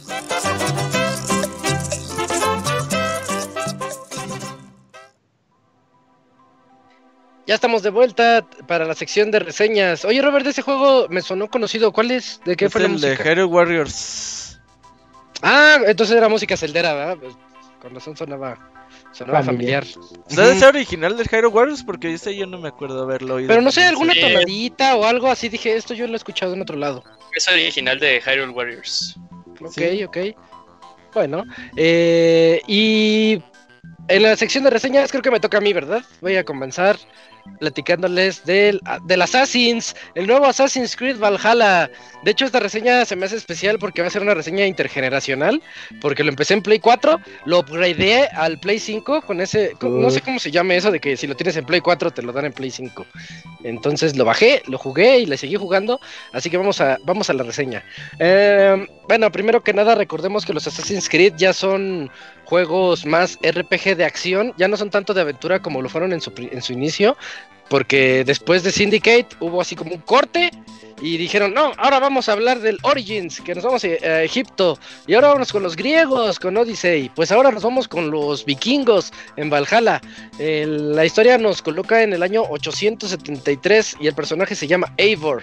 Eivor es un niño vikingo que presencia el asesinato de sus padres porque están acá en la fiesta vikinga. Imagínense la serie. De hecho, todo, todo en el juego, eh, a lo largo de la reseña les, les- les diría, imagínense la serie. Es como si fuera, si fuera el eh, de Vikings The Game. Así, así se siente el juego. Eso, eso es bueno. Eso habla bien del juego. Eh, están en la fiesta vikinga acá, en algo que le llaman longhouses, que son esas casotas grandes donde se reúnen para hacer esas, esos festines que tienen eh, como en la serie. Entonces están ahí haciendo la fiesta y todo, y de repente eh, dicen, nos invaden, y resulta que es otro, otro Jarl, otro Lord de un de un condado vecino que pues dice yo los quiero invadir eh, lucha entre vikingos y el niño presencia cómo matan a sus papás así bien Batman. Eh, pero lo que pasa es que el guerrero el malo se llama Kiotve y Kiotve le dice ríndete y prometo que perdonaré a tus a tu gente entonces pues el papá dice confío en ti y se rinde y el malo lo mata y mata a la gente, entonces este no fue leal a su palabra y lo único que hace Eivor es huir junto con su hermano Sigurd, Sigurd. Y mientras van huyendo, van en la acción, este Eivor, Eivor se cae del caballo donde están huyendo, llega un lobo y lo muerde, pero el lobo es asustado por cuervos, entonces este desde ahí se genera la, la leyenda de el Wolf Kissed, el besado por un lobo, porque le dejó así la cicatriz en la cara pero no, lo, no se lo acabó, no lo acabó de mordisquear, nada más le dejó la cicatriz. Entonces, pues esta historia, ese es el comienzo cuando es niño. Ya sabes que te, te aplica la de 20 años después y ya sale el, este, pues ya más grande y más, más, assassins. Eh, y pues la historia nos va a llevar por la venganza, traiciones, mucha acción, cositas así que, que va, va por ahí el, el hilo de esta historia. En jugabilidad, pues ya, ya la conocemos de los, de los Assassins de los dos anteriores. Es muy parecido, sigue siendo muy parecido a lo que nos ofrecía The Witcher, que es un mundo donde no sabes de repente qué te puedes encontrar, qué misiones secundarias te puede ofrecer este mundo tan gigantesco, porque es un mundo muy grande el que tenemos aquí. Se echa de, de menos el... eh, en lo personal, lo- los los mares o las exploraciones por barco, porque este juego no las tiene. Tienes tu barquito, tienes tu barquito vikingo, ese, esos barquitos que tienen, bueno, tienen una forma muy particular los, los navíos vikingos, eh, pero solamente vas por los ríos y solo se usan para hacer redadas, que ahorita les cuento. Entonces, pues ya no, más allá de eso, pues ya no va a estar, ¿no? A los Martín Pixel les va a gustar, lo digo porque él siempre, él siempre dijo que a él no le gustaba nada el, el las batallas navales, nada, desde el 3 las detesta. Entonces digo, pues esto seguramente él le, da la aprobación porque ya no están. Eh, vamos, vamos a seguir adelante. Las batallas que tiene el juego es, es como el primer cambio que notamos con respecto a los Assassins anteriores. Nosotros ahorita tenemos dos golpes, débil y fuerte. eh, se los digo así porque es parte del gameplay. Está interesante cómo lo hicieron, porque tenemos golpe débil, golpe fuerte, defensa y evasión. Y esos son los botones de un Souls. Entonces las batallas son estilo Souls. Pero ¿qué pasa si estás haciendo una redada? ¿Cómo le haces para que en la redada, cuando peleas contra 10 ahí al mismo tiempo y como los Assassins, cuando, cuando peleas contra muchos de repente, eh, ¿cómo le haces para que se sienta bien si es un modo Souls y Souls está hecho para pelear uno contra uno? Hicieron algo bien inteligente, se me hizo muy muy inteligente lo que hicieron. El golpe débil, si lo logras pegar al enemigo, tu barra de estamina sube en lugar de bajar. El golpe fuerte siempre va a bajar. Entonces puedes hacer así como débil, débil, fuerte, débil, débil, fuerte y tu barra se mantiene la estamina siempre elevada. Eso es súper útil cuando estás contra muchos enemigos. Pero cuando estás uno contra uno, contra un jefe, porque hay unos jefes así, sale su barra, así como los Souls, o como en. Ah, me viene a la mente Star Wars, el último, eh, que sale la, la barra de, de energía. O, o, Sekiro, por ejemplo, sale la barra de energía y abajo la barra de estamina, o arriba, no sé. Este. Eh, y tú ya sabes, dices, ah, pues lo puedo cansar para darle un super ataque cuando esté cansado, o puedo irle pegando normal. Y ahí es donde se me hizo la genialidad de este modo de pelea, porque cuando peleas contra un jefe, se siente, se siente como si estuvieras jugando un Souls. Y cuando peleas en una redada contra muchos enemigos, se siente como si estuvieras jugando un Assassin's. Y esa dualidad se me hizo muy bonita, muy padre en este juego. La verdad no sé cómo, cómo se les ocurrió mezclarnos dos juegos, porque no les puedo decir que es un juego tipo Souls, solo los jefes son tipo Souls, todo lo demás es tipo Assassins y, y eso se me hizo muy muy interesante en, este título. El mapa está gigantesco, el mapa nos permite ir a donde nosotros queramos, y, pero está segmentado por zonas de diferentes niveles, igual que en los Assassins anteriores. Entonces, si somos nivel 25, pues que ni, ni, se nos ocurre ir al nivel 180, porque de un espadazo te quitan, no sé, cuatro quintos de sangre, ¡fua! y y ya, ya valiste. Si sí, tienes que subir de nivel, de fuerza que subas de nivel. Y bueno, aquí es donde entra el árbol de habilidades del juego, que más, más, que nada es una constelación de habilidades. Es como ver al cielo y ver todas las constelaciones. Y, y tú tienes que ir uniendo estrella con estrella con estrella. Y, y, de repente hay unas estrellas más grandes que otras. Las más grandes son habilidades especiales, como por ejemplo cuando puedes hacer un, un, unos combos más poderosos mezclando el arco con el hacha. O puedes. Hay una que a mí me sirve muchísimo porque me encanta el sigilo, que es siempre que te mantengas agachado y escondido, puedes ver a todos los enemigos eh, eh, de rojo, de color rojo, a través de las paredes. Si te descubren ya valiste, ya no ves a nadie, pero bueno, eso sirve mucho. Tiene uno que me encantó, que es de Metal Gear Solid 5. Cuando te ven, el juego parpadea y se pone en cámara lenta y puedes presionar eh, de apuntar y, en automático le apuntas al que te vio. Entonces le, le, apuntas con el arco, le das su flechazo en la cabeza y ya puedes seguir escondido. E eso fomenta el sigilo de una manera bien padre. Ya lo usó Metal Gear. Eh, el 5 y ya lo usó Ghost of Tsushima, pues ahora lo usa Assassins y creo que es una, una, manera muy padre de siempre mantener el sigilo y perdonarte esos errores pequeños de, ay, no vi el guardia ahí, entonces si no lo viste, órale, pues tienes la chance de usar la habilidad para, pues, para darle el flechazo. Y entonces es parte de ir descubriendo, y si es descubriendo qué es lo que te puede ofrecer todo este estas constelaciones de habilidades porque se va abriendo nube tras nube, está como todo nebuloso y se va abriendo nube tras nube conforme vas avanzando no sabes por qué camino puedes irte para desbloquear los poderes que yo les dije, por ejemplo. Entonces, ahora hablando de, de, todo esto, el juego tiene muchísimas cosas que descubrir. Cada que tú hagas algo te va a dar experiencia. Y tú dices, bueno, hay, partes del mapa que requieren nivel 360. ¿A poco voy a subir a 360? Es mucho. Sí, pero es que cada que subes un nivel de experiencia te dan dos puntos de habilidad. Entonces vas de dos en dos. De dos en dos, de dos en dos. Ese 360 realmente pues es un 180 que sigue siendo bastante elevado. Pero pues así Así es como se maneja el título. Yo siento, el juego te ofrece más o menos unas 50 horas si te vas a lo que vas. Y si quieres buscar todos los secretos que ofrece, yo creo que se va a 100, si no es que hasta 100, me atrevo a decir 150 horas, porque es muchísimo todo lo que te ofrece. Y esto yo lo veo como algo malo, porque el juego se siente muy extendido, pero extendido a la mala. Así de, ay, a ver, métele una misión secundaria aquí, que nada más sea ayúdale a cargar la caja de manzanas de aquí a medio kilómetro delante. Mientras escuchas su historia, que ha de ser muy interesante. Y pues no lo es, no es interesante. Eh, eh, y tiene unas cuan, no todas, tiene misiones secundarias muy buenas, ahorita les digo, pero hay unas misiones secundarias que sí me, me quedé así de, ay, esta no era necesaria, pero la hice y subí de nivel, Tu, tu, tum, ya, ya puedes subir ah, y, y comprarte nuevas habilidades. Entonces yo siento, aquí ya es mi impresión nada más, yo siento que lo extendieron muy a propósito para que se vuelva a veces, a veces tedioso. Y que tú caigas en la tentación de que, ¿sabes qué? Mejor me compro con dinero real en las microtransacciones, me compro ítems para mejorar mis armas y poderme ir a otras partes, me compro al- algunas otras habilidades, algo con dinero real. Porque yo sí lo sentí así y no me gustó la sensación de que el juego se torne lento a propósito o super extendido a propósito para que gastes.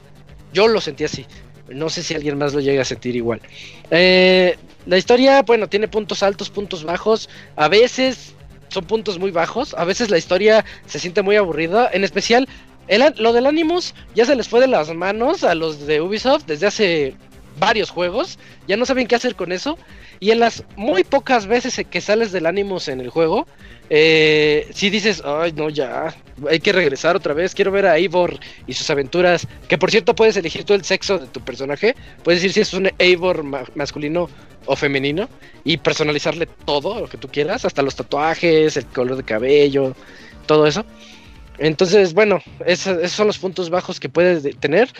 Los tiempos de carga, me gustó un montón pasar de Play 4 a Play 5, porque en el Play 4 sí tenía tiempos de carga un poquito cansados, como de 30, 40 segundos cada que hacías un fast travel.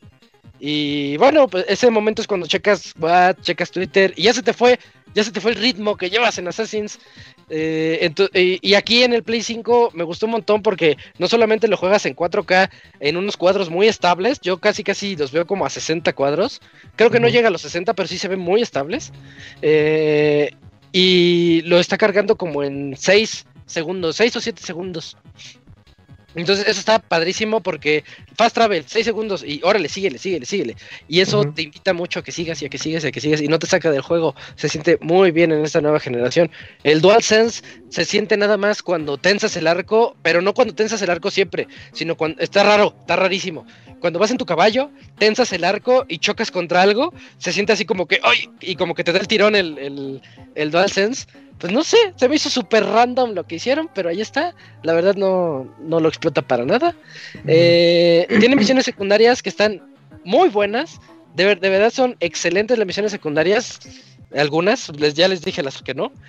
Pe- y me gusta más porque nunca te dicen qué hacer. Nunca te dicen, ah, ahora ve a este marcador, ahora ve a este otro. No, tienes que ponerle atención al NPC que te encontraste y que te dice, es que, hay, una, hay una mujer que te dice, es que mi esposo no me satisface, una vikinga así bien ruda, no me satisface mi esposo y pues no, no, no, no, no puede. Y, y tú así, ay, pues ¿qué quieres que haga?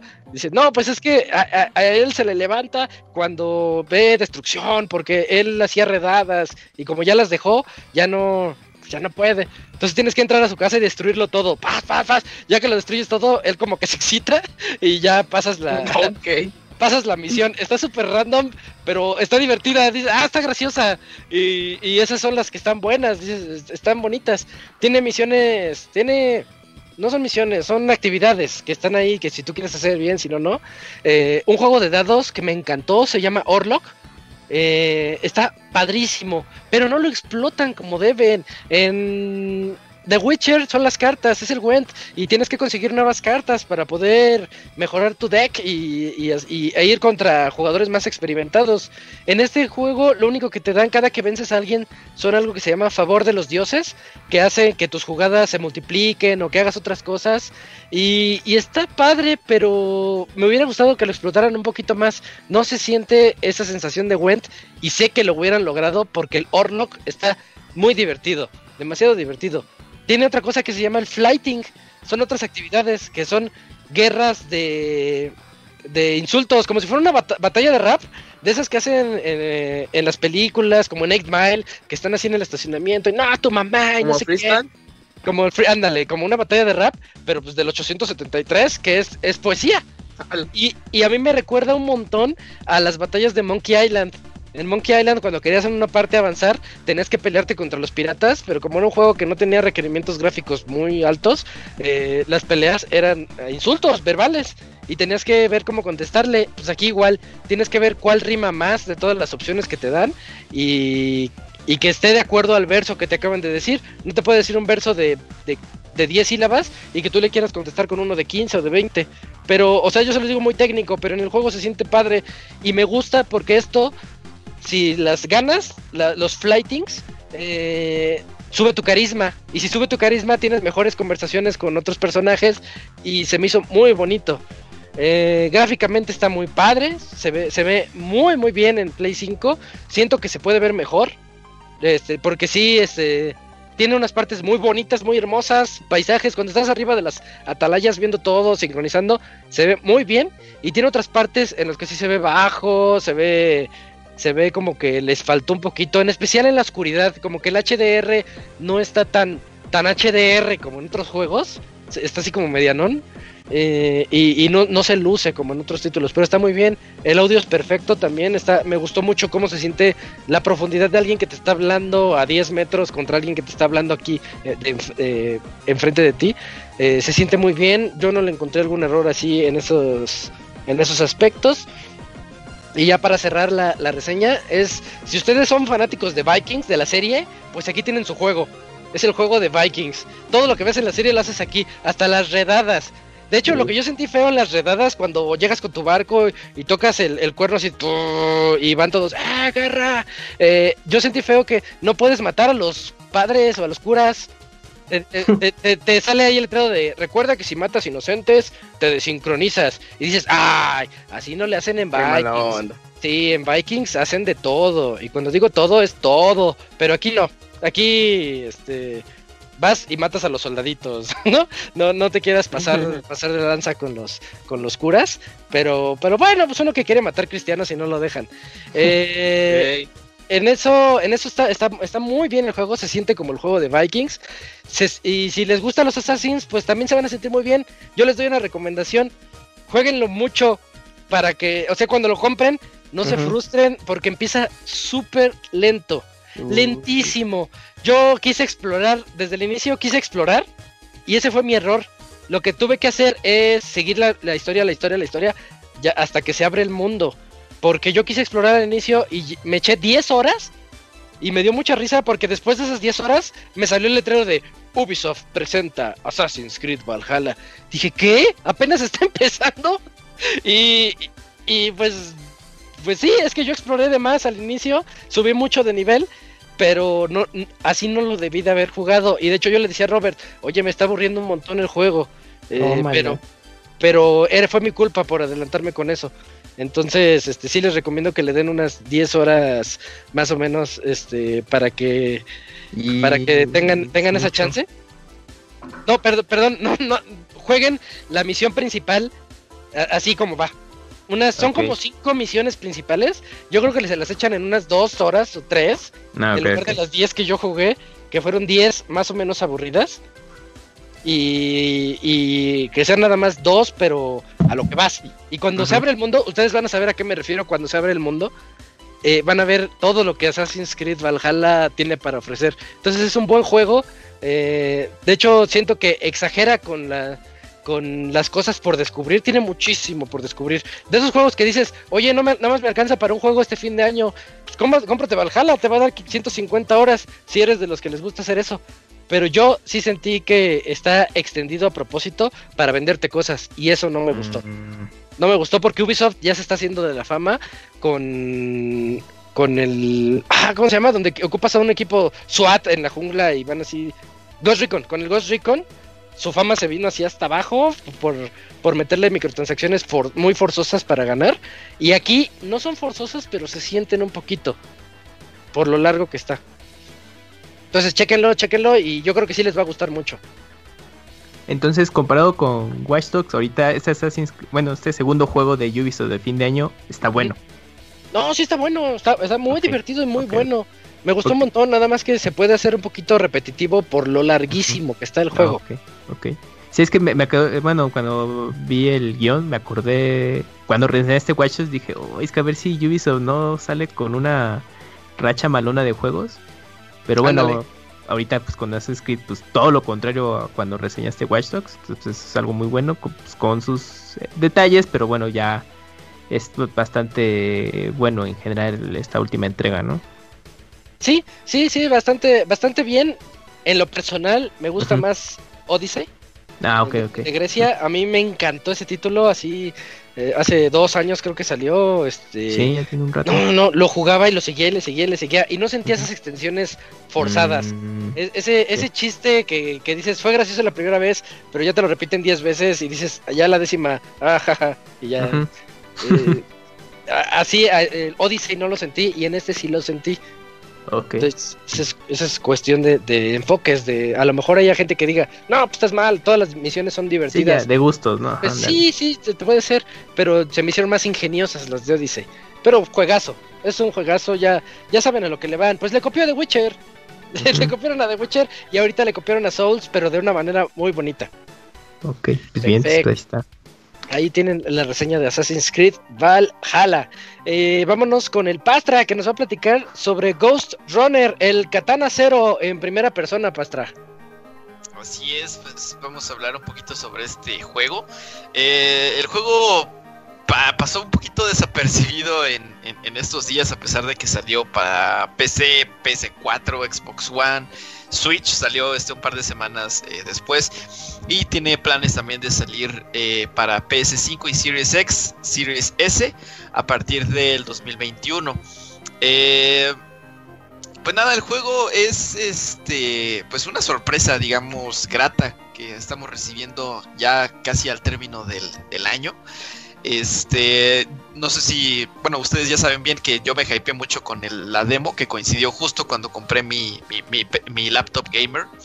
Y este, pues nada, eh, yo ya estaba esperando a que saliera este juego ahí en, en- en Steam para poderlo eh, probar. Y pues nada, este juego está desarrollado por una desarrolladora polaca que es este indies que se llama One More Level y está publicado por C- C- 505 Games. Y bueno, este juego eh, Ghost Runner es como el primer proyecto que tienen ellos que está como más pulido y está más publicitado hasta cierto punto y también más sobresaliente hasta el momento, ¿no? Eh, sus otros dos juegos como que han sido ahí de media tabla para abajo, pero bueno, este... Entonces, este juego sí está bueno, no está bueno. Eh, vamos a responder eso ahorita aquí en esta reseña. Les, puedo, les puedo decir de manera inicial o de manera de introducción que es un juego de plataformas 3D que toma prestado parte del gameplay de Mirror's Edge, eh, que es pues eh, un juego de plataformas con parkour en primera eh, persona. Y también, este, siendo un juego de plataformas, toma algunos elementos de rapidez en la que te puedes este, pues, morir y revivir, como este, otros juegos actuales de plataformas como Super Meat Boy o este, Celeste, en el que pues mueres. Eh, y luego luego vuelves a, renacer, ¿no? Y vuelves a pasar esa parte que este pues te falló, ¿no? Y tienes que repetirlo y repetirlo y repetirlo hasta que ya tengas esa parte de- del nivel pues bien este eh, bien aprendida, digamos, para poder pasar las plataformas, ¿no? Entonces, pues este, este juego estilo cyberpunk eh, será digno, digamos, de añadir a nuestras bibliotecas, pues bueno, vamos a ver, ¿no? Entonces, el único modo de juego que tiene este, es- este título, Ghost Runner, es la campaña.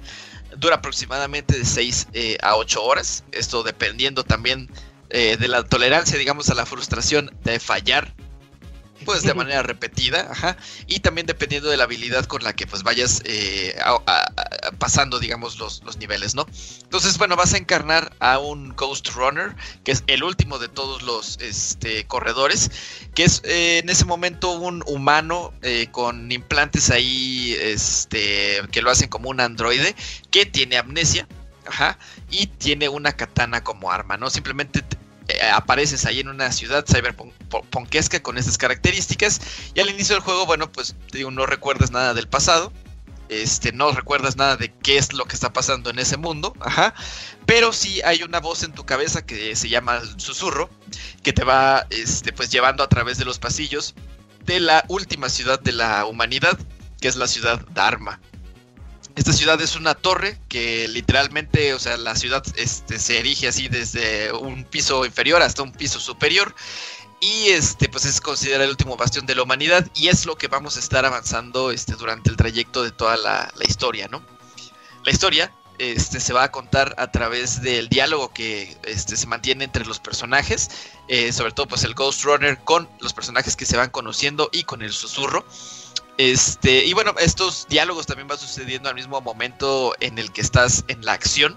Entonces, en realidad, no hay algún momento en el que este, uno se tenga que detener, sino que la dinámica, digamos, del juego siempre va a estar este, fluida y nunca se va a ver interrumpida. De hecho, ni siquiera hay ninguna como este, cinemática, digamos, en el juego, salvo al principio, la primera cinemática que más o menos como que te explica por qué tienes amnesia, ¿no? Pero es la única que, que este que, se maneja. Todo lo demás es diálogo interno dentro del juego, dentro del gameplay y nunca se detiene, ¿no? En general la historia pues es algo genérica, es un protagonista que tiene amnesia, que va recuperando la memoria conforme va avanzando, este, o conforme eh, va progresando con los niveles. Eh, es guiado por un ente que tiene conocimiento aparentemente de todo lo que está pasando ahí en, el, en, la este, distopía, ¿no? Y te empuja a hacer las tareas o hacer como algunas cosas que él quiere que tú, que tú hagas, ¿no? Entonces hasta cierto punto pues es una historia trillada, ¿no? Es una historia común, este... Pero bueno, eh, es lo suficientemente buena para poder agregar esa capa extra de, inmersión, ¿no? De, de, que te sientas dentro del papel, digamos, del, del, Ghost Runner. Y este, la ciudad, la, es, la historia también no deja ningún cabo suelto al final. Este, te explica todo lo que ha sucedido con la ciudad, con la torre, esta último bastión de la humanidad. Eh, te explica quién eres, eh, te explica a dónde vas, te explica qué es lo que este, te hace a ti como ese androide ninja. Este, y bueno, eh, en términos generales les digo, la, la historia es, es, buena, no cumple hasta, hasta ese punto, ¿no? Trillada, pero bien. Este, en cuanto al gameplay, este eh, es el elemento, me parece, más importante del, juego, sobre todo porque este es un juego de plataformas en 3D. Entonces, pues el, ninja eh, puede correr por las paredes, puede brincar entre ellas de una pared a otra, puede columpiarse con una cuerda de luz similar a lo que este, se podía hacer en Metroid Prime 3. Este, oh, sí, cierto. Ajá, sí, o sea, se puede sacar así un, lazo, digamos, de luz que, te este, conecta o, se engancha a algunas partes en el techo. Se puede hacer un dash este, en la tierra, se puede hacer un dash también en el aire para moverse en el aire en algunas, en cualquier dirección. Y obviamente, pues se pueden hacer una combinación de todas las anteriores, ¿no? Conforme vas avanzando en el, en los niveles. Eh, en cuanto a los ataques, pues al principio solamente tienes el ataque del, tajo, ¿no? Ahí con la katana para cortar a los enemigos. Pero conforme vas este, avanzando, el susurro va a ir reconfigurando la programación de tu, de tu cuerpo para ir habilitando este, nuevas eh, opciones de ataque que este bueno el tajo básico o el tajo nada más ahí con la katana es un ataque de corta distancia los otros ataques que te va habilitando el susurro pues son ya ataques que son un poquito más de larga distancia pero muy extremadamente limitados en su uso no entonces eh, está muy balanceado el juego. No hay este, un momento en el que este pues mm, puedas ahí este, a lo mejor abusar de los ataques a distancia porque no son muy comunes, se tienen que recargar y se recargan con mucho, este, con mucho tiempo o conforme vas matando a los enemigos con el tajo de, del ataque esta corta distancia, ¿no? Entonces, con este set de movimientos, todos los niveles están organizados como en secciones y cada una de las secciones tiene que ser atravesada del punto A al punto B haciendo uso de, cual, de cualquiera de todos estos movimientos que, ya les he eh, comentado que tiene el Ghost Runner. Estas secciones incluyen eh, enemigos y conforme pues más, más se va avanzando, se van este, combinando este, pues, eh, retos, digamos, entre plataformas y entre enemigos, ¿no? En, los que tienes que moverte ágilmente entre los niveles para poder destruir a los enemigos de dicha este, sección y poder avanzar a las siguientes secciones. Entonces, pues cada sección te demanda ser si no así perfecto, mínimamente hábil con el control para poder pasar este, pues, pues del punto A al punto B, ¿no? Entonces, eh, en ese sentido, el juego eh, imita eh, en algunos puntos o tiene el, el- estilo de Meat Boy o de Celeste, ¿no? Que ya les había este, ahí más o menos comentado. Vas a morir muchas veces este, antes de poder pasar por- por las secciones sin errores. Ajá. Y pues ya les había dicho también que renacer y regresar es cuestión de segundos, entonces realmente eh, regresar a la acción hace que no se vuelva tan frustrante, digamos, esa eh, situación en la que eh, te estás muriendo y te estás muriendo frecuentemente, ¿no? Este, no hay pérdida de tiempo en ese sentido. Y en general sí se siente, pues, que es culpa tuya, ¿no? Hasta cierto punto que hayas... que hayas muerto, ¿no? En esa, en esa sección. Sí, de repente hay algunas partes este, en el juego en el que eh, las plataformas están como raras o hay algunos sitios en los que no te queda claro exactamente si puedes saltar a esa este, pared, digamos, para poderla este, pues, caminar y saltar hacia otra pared. O hay veces en las que te caes y caes en alguna otra pared en lugar de caerte ya directamente al precipicio y luego luego regresar este de la muerte entonces ahí de repente en algunos eh, puntos como que el Ghost Runner se, se ancla o se, se, eh, une como un magneto a algunas partes pero no, no es, no es este, algo malo completamente, ¿no? De repente solamente se sienten algunos puntos este, específicos del, del- del juego y no arruinan eh, completamente la, la- la experiencia, digamos, del, del, del juego. ¿Sabes quién va a Eh, usar eso, Pastra? ¿Quién? Los speedrunners. Sí, de hecho, justo, justo eso es lo que ahorita A voy ver. a comentar. Eh, por pues mala suerte, digamos, o a lo mejor no lo previeron, o quizá en algún momento lo vayan a añadir. El juego, este, sí te cuenta cuántas veces te has muerto, sí te cuenta cuánto tiempo te tardó este, en tomar el nivel. Sin embargo, no hay un sistema de leaderboards o de clasificaciones ahí este, en la que te diga quién es el número uno del mundo, quién es el número uno de tus amigos, quién es el número uno de la región, etcétera. Entonces no existe. A pesar de que el, el juego sí te lleva el conteo y cuando acabas el nivel te, te lo dice, no hay algo así como en línea en lo que te, te- te- puedas comparar a lo mejor con, con el resto del mundo. Además, al final de, de los niveles, por ejemplo, en los Sonic, ¿no? Eh, te pone un rango, ¿no? Al final, si lo pasaste con nivel S, con nivel A, con nivel B, depende de cuántas veces te moriste y cuántas veces, eh, cu- cuánto te tardaste en pasar el nivel. Aquí tampoco te dan como un rango para saber qué tan bien lo hiciste, no, no, no te dan como un par este, este nivel normalmente se pasa en tantos minutos, ¿no? Entonces no, no, no tienes así como esa retroalimentación de qué tan bien este, lo, lo has hecho con respecto a ti mismo, ni con respecto al, al- mundo. Entonces, eh, a lo mejor no tiene tanto potencial ahí como para clavarse ahí en, en- en- en esto. Este, y en eh, el motivante, ¿no? De poderlo pasar en una sola vida y lo más rápido posible, porque tampoco, este, tampoco hay como nada desbloqueable si lo haces, ¿no? De todas maneras, este, como te lo mide y todo esto, sí tiene potencial como para los que sí están muy, muy, muy, muy clavados en esa onda del, speedrun. Sí tiene así altísimo potencial para esto, como justamente los juegos de plataformas que ya hemos este, mencionado. Y este, pues sí sería agradable en algún momento este, dado, pues ver en uno de estos maratones de- de speedruns que corrieran este, este juego, ¿no? Para ver cómo lo, cómo lo pasan y cómo lo destruyen. Porque sí tiene, sí tiene ese, ese potencial, pero siento que no, a lo mejor no motiva al jugador común a, acercarse, digamos, a ese, a ese reto, ¿no? De pasarlo rápido y de pasarlo con la menor cantidad de muertes eh, posibles. Eh, pero bueno, pues eso es este, en ese punto. Y ahora más al final, como extra, cada uno de los niveles sí tiene ahí este, algunos coleccionables, algunos usables que pueden este, cambiar el aspecto de la katana. Eh, pero nada más, ¿no? En realidad tampoco es algo así como que sea 100% necesario. Y si los encuentras bien, si no los encuentras, pues tampoco hay ningún problema en la, en la historia. Y bueno, este, como ya ha quedado, o ya lo, ya lo he dicho, este juego tiene como cierta vibra eh, de cyberpunk, este, eh, del género en, en- en general, y este, pues no le pide nada a nadie, ¿no? No le pide nada a nadie en este, en este aspecto eh, artístico. Hablando específicamente en la PC, pues pude correrlo en 60 cuadros por segundo y 4, este, per- 1080p y con ray tracing, entonces se ve bastante, bastante agradable en, en- la, en la PC. Este, el único problema es que si algunas de las locaciones de la torre de la ciudad Dharma eh, no son tan diferentes entre sí. De repente, a lo mejor el tono del nivel cambia de, de verde a rojo, de rojo a azul o de azul a amarillo.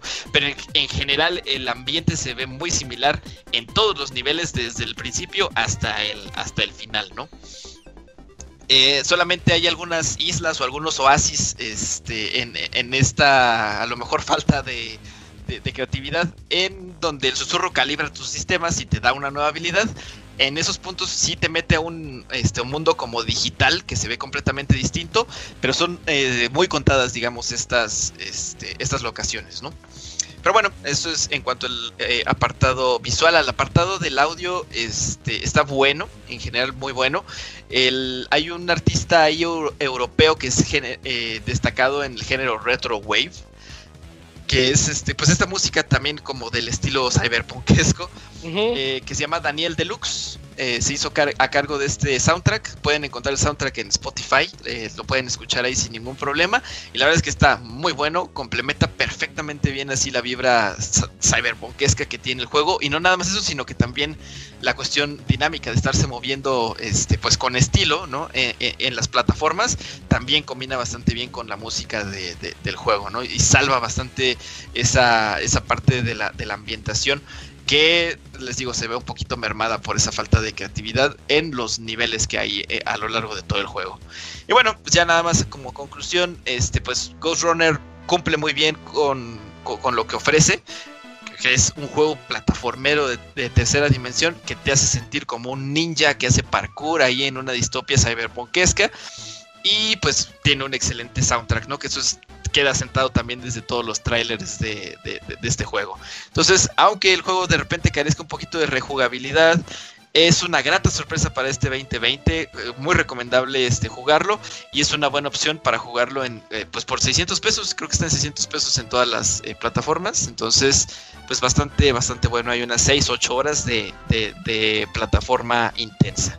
Entonces, bastante recomendable ahí si lo pueden este probar, Pues ahí está la opción. Yo solo tengo dos, dos observaciones al juego. Una es lo repetitivo que tú dijiste, todo el juego se ve igual. Desde el Sí, inicio hasta el final siempre se ve igual.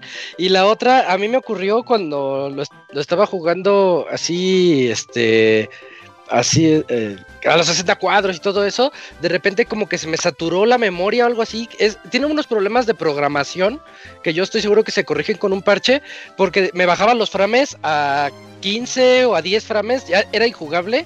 Cierro el juego, abro el juego y ya jala. Entonces, eh, como que tiene unos problemitas técnicos. Entre más alto lo pongas, eh, de repente te, te puede fallar un poquito.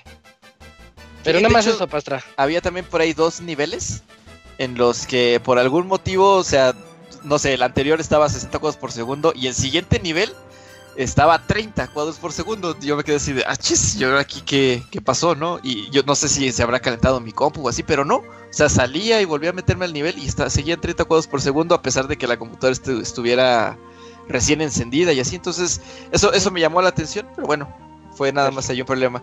Eh, que se me hayan bajado así los frames a menos de 30 cuadros por ¿No segundo, te eso pasó? sí, nunca, nunca me pasó. No, a mí sí me No. pasó dos, dos veces y se corrigió cerrando y abriendo el juego. Pero pues no sé, no sé a qué se deba. Pero es que también es un, un grupo pequeño indie que le está echando ganas. Sí, sí, mm, Está le está echando muchas bien. ganas con este juego, eh, la verdad. Perfecto, Pastra. Pues muchas gracias por la reseña de Ghost Runner. Chéquenlo. Chequen Ghost Runner. Tiene ahí el sello de calidad del Pastra. Eh, y más si les gustan esos juegos locos estilo Mirror's Edge y rápidos. Vámonos a los saludos porque ya Yujin se, se asustó de que son muchos. Vámonos. Sí, Sección de de saludos. correos.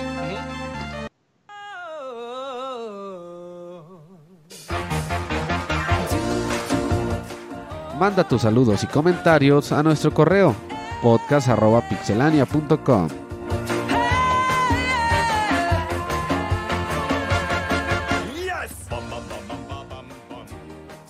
Saludos, donde nos escriben a podcast.pixelania.com y aquí el Cams los lee. Ayúdanos, Cams, por favor. Isaac, aquí tenemos el primer correo de Carlos Lionel Cisneros y dice así. Buenas noches, Pix amigos. ¿Cómo andan? ¿Estrenando consolas? Yo espero que sí. Este sábado, bueno, el pasado 14 de noviembre, me voy a tomar unas vacaciones para desestresarme de las tareas. Lo malo es que me voy a perder el Pixel Podcast, ya que regreso el lunes. Esta vez no tengo mucho que contar, así que voy a pasar a la sección de preguntas incómodas o raras. Pregunta 1. ¿Quién hizo el unboxing de PlayStation 5? Bueno, fue, ese fue Pastra. Pregunta 2. Astra. ¿Por qué la Kuni a veces no aparece en el Pixel Podcast? Pregunta 3. Por furro. Cuando escucho el Pixel Podcast de fondo, escucho a alguien escribiendo e- en una computadora. ¿Quién es? El yo, Robert. yo, yo, yo, yo. Es que Ah, estoy chambeando a la vez. Estoy en chinga, estoy en chinga. Sería todo por esta vez y espero eh, los espero en el siguiente podcast. Esto, Bueno, perfecto. Muchas gracias ahí a Carlos, Carlos Lionel. Lionel, Ahí el Eh, abogado. Siguiente, siguiente correo, ¿lo tienes por ahí, Eugene? Sí, Juan Carlos, creo. Sí, sí, sí. Es. Eh, hola Pixebanda. Antes que nada quiero felicitar a todos los que pusieron, que a todos los que pudieron, perdón, pudieron estrenar una consola de nueva generación, ya sea Play 5 o Xbox Series X o S. Yo estuve tentado a comprar una, pero no daré el salto generacional debido a que aún tengo muchos juegos por terminar y si a eso le agregamos todos los de Game Pass, pues es una lista interminable. Lo que se me hizo curioso este buen fin es que el precio del Play 4 se elevó demasiado. ¿A qué creen que se deba? No hay Yo consolas. Xbox. Exacto, oferta y demanda. Ajá. Yo tengo un Xbox One S y este año planeaba comprarme el 4 para jugar los exclusivos, eh, los exclusivos, pero el año pasado vi el Play 4 Slim con 3 juegos en 5200 y este buen fin vi ese mismo bundle en 7000 o 7500. Así que mejor me esperaré a comprar mejor el Play 5, ya que como les digo, mi Xbox One aún tiene muchas horas y juegos por ofrecerme. Ya después llegará el momento de, re- de, de relevarlo con las series X. Me despido para no hacer más largo mi mensaje y puedan irse temprano. Ah, muchas gracias, qué detalle. Pues Data, quiero hacer un reconocimiento al Kamui porque siempre le piden voces y saludos raros y los hace sin cobrar nada, aunque por ahí escuché que hará su OnlyFans. Saludos, ¿cierto, Carlos. ¿Cómo? Que vas a hacer tu ¿Vas a hacer OnlyFans, Kamui. Sí, no dicen que sí deja el OnlyFans. Ya pronto, ya pronto. Eh, Pero es que primero ha- hace fama y ya cuando la gente diga, ay, ¿cómo se verá encuerado? Es. ¡pum! Exactamente, ya es cuando estás en el OnlyFans. Con el Penetrator 3000. Ah, pues. Con un escándalo sexual también. Ándale. Perfecto, pues muchas gracias allá Juan Carlos por mandarnos su correo. Pastra, ¿tendrás el que sigue de favor? Gerson, no los tienes, ¿verdad? No, es que no sé leer, Isaac. Estoy en Ay, ese, es, ese es el A problema. ver, Es nada el más ayúdenme. Sigue el de Fer Eh, Pegada. Fer, Sí, Pastra, dale. sí. Eso, Lo eso. que podemos hacer, Gerson, es te copio uno en el chat y ya. Ah, va, va que va. Órale, va. Entonces, bueno, a ver. Eh, Fer Pegada nos pone consolas y otras cosas. Dice: Hola amigos del poderoso podcast de Pixelania. ¿Cómo están? Espero que bien. Yo la verdad tuve un fin de semana muy difícil sentimentalmente hablando, pero la vida sigue y escuchar los programas siempre es una gran compañía. Ya encontrarás otro amigo. Pues sí, ya, ya, ya, ya pasará, ya pasará, Fer. Este, ¿cómo van con sus consolas? Supongo que ya lo escucharé en el editado, jaja, que por cierto estuvieron muy buenos y divertidos los unboxings del Yuyos y del Pastra. Ay, muchísimas gracias. Están las dos opciones para que puedan este, ver. ah, Yuyos es una diva. Es una diva. ¿no? Nada más que mi, mi opción no es la original, así que mejor consuman la de Pixelaria oficial de YouTube. Pues ahí, ahí están para que los consuman. Este dice, van a hacer video destruyendo sus consolas con un martillo Sí. o metiendo los controles en una Sí, La licuadora de Julio. industrial. La de Julio vamos a destruir sus consolas. Y ahora que doble dipemos también, vamos a destruir una consola. Le vamos a poner una prensa hidráulica de esas para que se apachurre. Ay, eso estaría bien loco. Vamos a poner en la línea del metro. Ándale. Eso estaría bueno. Se me estresan mucho esos videos. Sí, sí, sí, son estresantes. Ay, no me gusta, no me gusta verlo. Es- como cuando destruyen una guitarra. Yo entiendo la Ay, emoción de la gente, pero a mí me ha costado mucho conseguir lo poco que tengo y no me gusta nada eso. En especial porque usan recursos como la madera u otros materiales para fabricar las cosas y se me hace un desperdicio. Exacto, sí. Totalmente. Ahora que está el hype de las nuevas consolas, me acordé de mi primera consola, que como ya les dije, El otro correo fue el Nintendo 64 y mi primer juego fue Diddy, Co- Diddy Kong Racing, muy bueno por cierto. ¿Cuál fue su primer consola? Y recuerdan cuál fue el primer juego que jugaron en ella. Eh, pues contesto a esta primera. Eh, la primera consola que tuve fue un Super Nintendo y el primer juego que jugué en ella fue el Super Mario World. ¿De quién era el NES entonces? El NES era de nuestro primo Quique. Un saludo a nuestro primo. Uh, el Quique. Que nos, que nos escucha. Eh, Ah, Pensaba que era tuya. El No, Quique no, es- Pastrana, es el- sí, el el Quique primo. Pastrana. Ujú. Quique Pastrana, sí. ¿O es Pérez? Mil primos. No, él No, sí es Pastrana, Enrique Pastrana. Pastrana. Él sí. Sí. ¿Y él sí le hablas? Más bien, más bien como que él, como que él no nos habla. Uh, Pe- pero muchos saludos, muchos saludos a nuestro primo. Es que nos Ya, lleva muchos entonces años ya de es tu ex. Gran escucha del podcast. ¿Ya no es tu primo y es tu ex? Es que, no, fíjate que, ¿cómo se llama? Ya, no, como no es de nuestra generación Uh, no, sí. Ya dejó los de, juegos. de edad, ya, o sea, ya está grande, pues. tiene entonces como que no, 10 no coincidimos. ya, Ya le aburrió. No, pues está esperando un hijo también. Muchos Uy, saludos no, ahí. ya. a- Uh, aquí que Junior. Quique Junior. Que Junior. Creo que sí se va a llamar Enrique. Sí, creo que sí, ¿eh? Va a ser ya Enrique IV. Bueno, en fin, este. eh, no sé, ¿cuál fue la primera consola que tuvieron ustedes? NES NES. con Super Mario, sí, claro. Yo el Sí. Super, sí. Yo, el Intellivision. La pinche Uf. hipster, güey. Ah, la madre. Sí. Primero el Intellivision y jugué el, el de las viboritas, esas de que cuando come la viborita se va haciendo más grande. Sí, pero en la Ah, versión, sí, la versión de esa La consola. versión de consola. Ahí la tengo, ha de Yo valer tengo el récord la de, de la de Google, por cierto.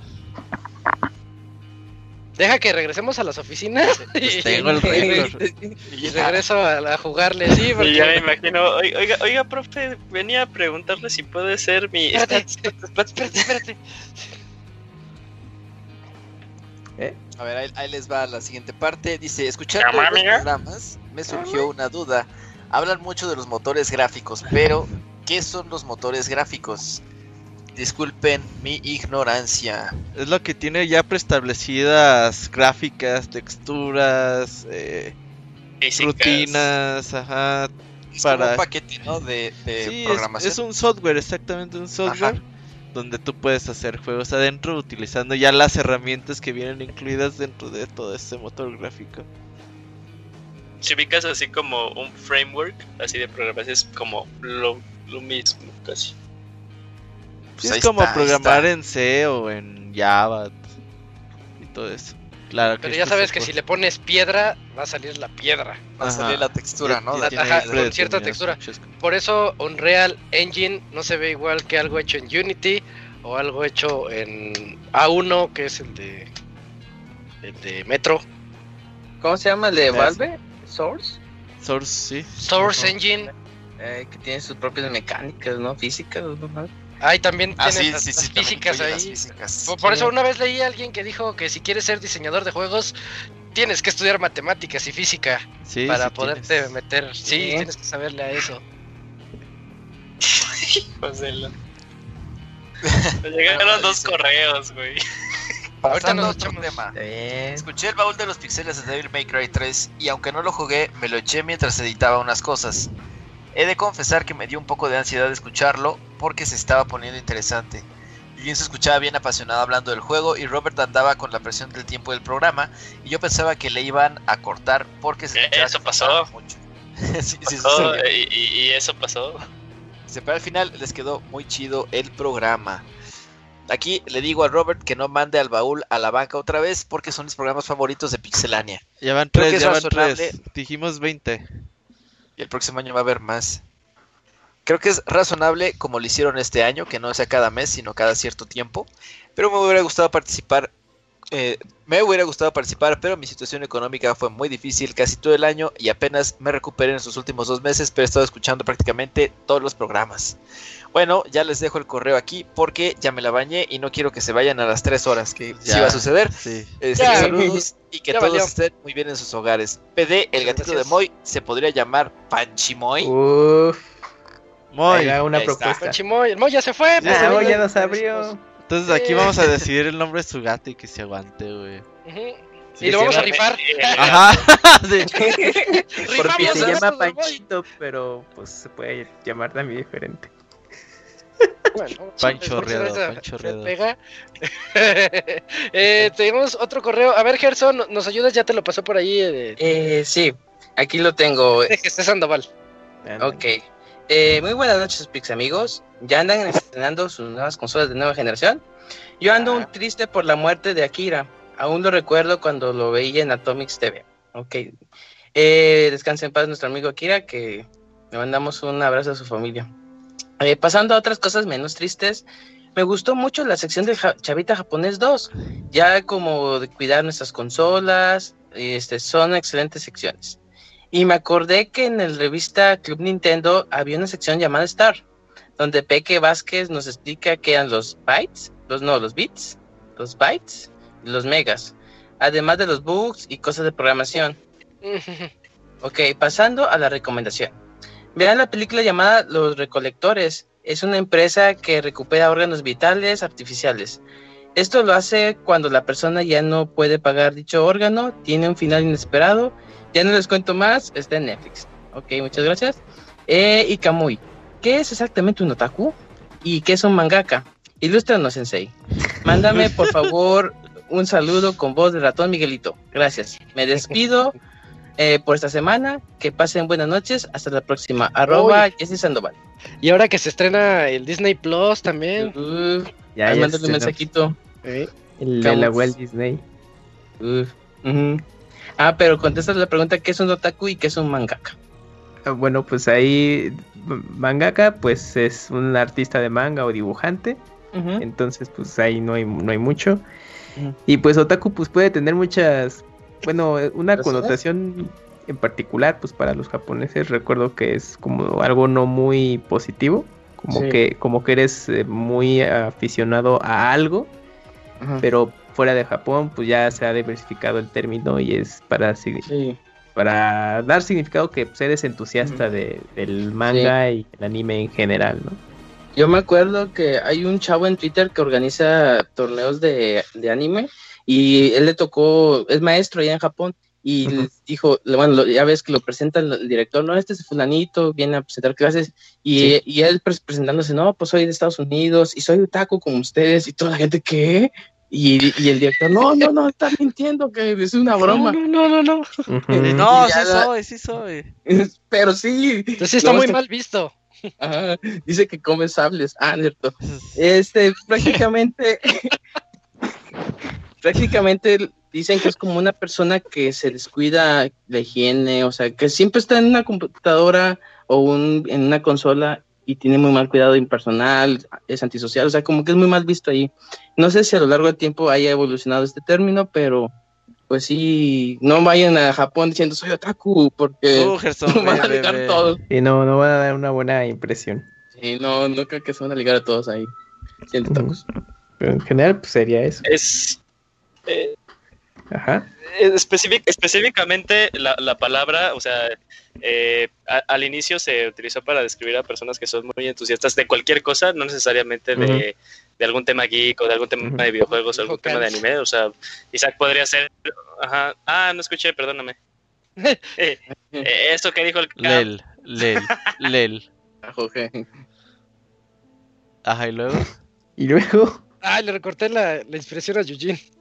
Sí. Y luego, pero pues, como que se quedó en mute, ¿no? No, pues ya, ya, ya, ya, Ah, ya, ya. pues No te vayas, Eugene. sí, me muteé Ah. porque dije, porque dije, ah, es, es, to- es todo, es todo, entonces ya. No, no, no, sí, Ah, lo que dijo Camuy, eso, copy paste. Perdón, Camps, es que no escuché, estaba viendo otras cosas. el Disney Plus. Uy. Bueno, Pues eso. Eh, está una Eh, película de, de National Geographic que me llamó la atención. ¿Cuál, cuál, cuál? mejor, Eugene, mejor lete el siguiente correo, ¿no? Ya le estaba poniendo play, amigos. Eh, ya le estaba poniendo play. Ok, sí, correo, correo de eh, el Black Mesa con su racha 27. Y no mames, Black Mesa, que pedo, otra está enorme. Buenas noches, Pix amigos. Espero se encuentren bien. Este correo sí será súper breve, no mames, no es cierto. Sección videojuegos. Ya me llegó desde el 12 de noviembre mi Spider-Man Miles Morales PlayStation 5, pero mi consola no llega. Hasta el 5 de Eh. diciembre. Ya abrí mi juego y lo Por disfruté. no seguir el señor Pixelania. En la sección recomendaciones. Sí, gracias, señor Pixelania. Película El tiempo contigo, la cual se estrenó el 12 de noviembre en Cinépolis. Dirán que inconscientemente, que, que inconsciente por ir en una, una situación. Por ir en esta situación, perdón. La verdad es que fui muy afortunado. La sala fue para nosotros, mi novia y yo. Es por eso que aprovechamos. Llegamos cinco minutitos, que ya había empezado, pero aún en cortos. Breve sinopsis: esta película del mismísimo director de Your Name, Makoto Shinkai. Eh, la animación es excelente, los reflejos en el agua, la comida luce casi como la real, etcétera. Cuenta la relación entre unos amigos que se conocen en Tokio, es una historia de amistad y un poco de romance, también tiene algo de magia y leyendas relacionadas con el clima de Japón. No diré más, vayan a verla cuando crean prudente o Sí, renten COVID. la sala completa. Ok. Que hablando con Kamui, así le llamaremos de ahora en adelante. Nos ¿Cómo? escuchamos la siguiente semana, saludos. Mm. Posdata, estuvo bueno el unboxing del David Bisbal mexicano, el. Yujin. A ver si no, a ver si no se descompuso el control. ¿Todo bien, no, Yujin? Postdata 5, espero las del ¿Quién 5 sabe? de diciembre, PlayStation 5, eh, tengan esos bugs de que se apague o se trabe, eso no está padre. Postdata 3, no sé cómo Isaac ya jugó todos los lanzamientos de PlayStation 5, se ve que la cuarentena le ha dejado aún más tiempo. Puentesote, desde el miércoles no he hecho nada. Puentes. Eh, Ah, Desde el miércoles pero- 3 de enero. Este puentesote cayó en la fecha ideal. Ey, Sí, ¿eh? Raras, rara vez pasa algo así. Sí, yo creo que es- lo- fue planeado por PlayStation. Dijeron, ah, viene el día de la revolución, vamos a sacar ese el Play. Una semana antes de que caiga el puente. Sí, todo chido. Y ya, ¿verdad? Ya está Pues ya, ¿no? el, el correo. Bueno, pues gracias Sí, ahí a Black Sí, Mesa buena por sus recomendación. 27 correos. Y vamos ahora al siguiente, es de Silvestre Díaz. ¿Lo tienes, Pastra? Sí, aquí lo tengo. Ah, Nos pone Silvestre Díaz. Saludos. Buenas Saludos. noches. Al ser festivo en México, tenía dudas si tendrían un podcast especial y no leerían los correos, pero Robert me confirmó por, tu- por Twitter que sí. Es agradable escuchar sus impresiones de las nuevas consolas. Yo esperaré para dar el salto. Eh, Xbox no me llamó la atención en las generaciones pasadas, pero con el Series X y el hecho de que Sony ha perdido muchas exclusivas de JRPG, que si bien no salen en Xbox, si salen en PC, considero que compraré un Series X en un año. Espero. Y tal vez después el PS5 en dos o tres años. Aunque siendo sinceros, si anuncian un Switch Pro, ese lo compraré de salida. Me surgió una duda respecto a los SSD internos en las nuevas consolas, en especial la del PS5 que está directamente en la tarjeta madre, y es que estos se desgastan con el uso.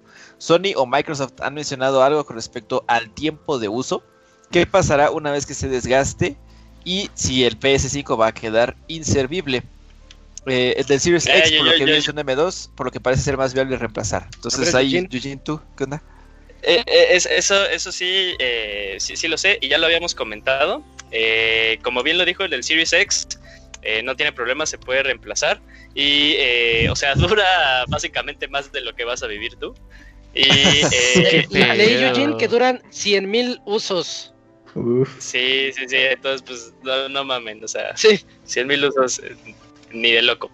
Y, y, igual está en el mismo rango del PlayStation 5, nada más que ese sí, y si llega a haber un fallo, como está pegado a la motherboard, se tiene que cambiar toda la pieza. O sea, prácticamente Ya se tiene que cambiar toda la pieza. Ah, en la Plaza de la Tecnología te la desoltan sin pedos. 200 pesos. Sí. Eh, te le, ponen, le ponen una. Kingston. Sí, Jala más chingón. Ajá. Son cabrones. Y videotutoriales en eso de YouTube. que, de que los SSD se desgastan respecto, respecto al tiempo de uso, la- los discos duros normales son peores. El del tu Play Ajá. 4 es peor, pero Sí, muchísimo peor. peor. que un Dura SSD. menos. Ajá. Y es, es más peligroso de que si, si está escribiendo y tú mueves tu Play mientras está escribiendo, no puede que se Ah, raye. cuando se es cayó disco mi Mac, físico. sí. No mames. Ah, tu. Mac vieja que tenía ese disco, ese tipo de disco, es, es como una, eh, como esos, le- ¿cómo se llaman los, los primeros reproductores de música? Como los. Ah, como de banda magnética o. No, pero antes, Ah. los discotes, Los Dixman. los discotototos, ¿Vinil? vinil, es como si fuera uno Ah, de esos, ah, pero vinil. muy, pero muy en compacto, así es el disco duro tradicional, entonces es muy, muy, muy frágil, Entonces, el SSD no se, no se preocupen por eso de las escrituras, de verdad. Sí, sí, sí, no. Es como una USB gigante. Exactamente. Nomás no le echen agua a su PlayStation 5 y ya. sí, eso. Sí. Y no le metan vapping. ah, vapeando no Ah, sí. no, de que el vapping Ni no- fapping, no, ni lo fapping, hagan. ni No, fapping. no le hagan vapping ni fapping a sus Ajá. consolas. No, Que, que sí está raro. Sí. Se les puede atorar. Si ubican a los astrobots, los que no hayan jugado, los, que- los astrobots que se están frotando con las consolas. acá, ah, No, cabrón. ¿No los Ah, vieron? sí, ¿Qué pedo contigo? Ah, bueno, esos me representan.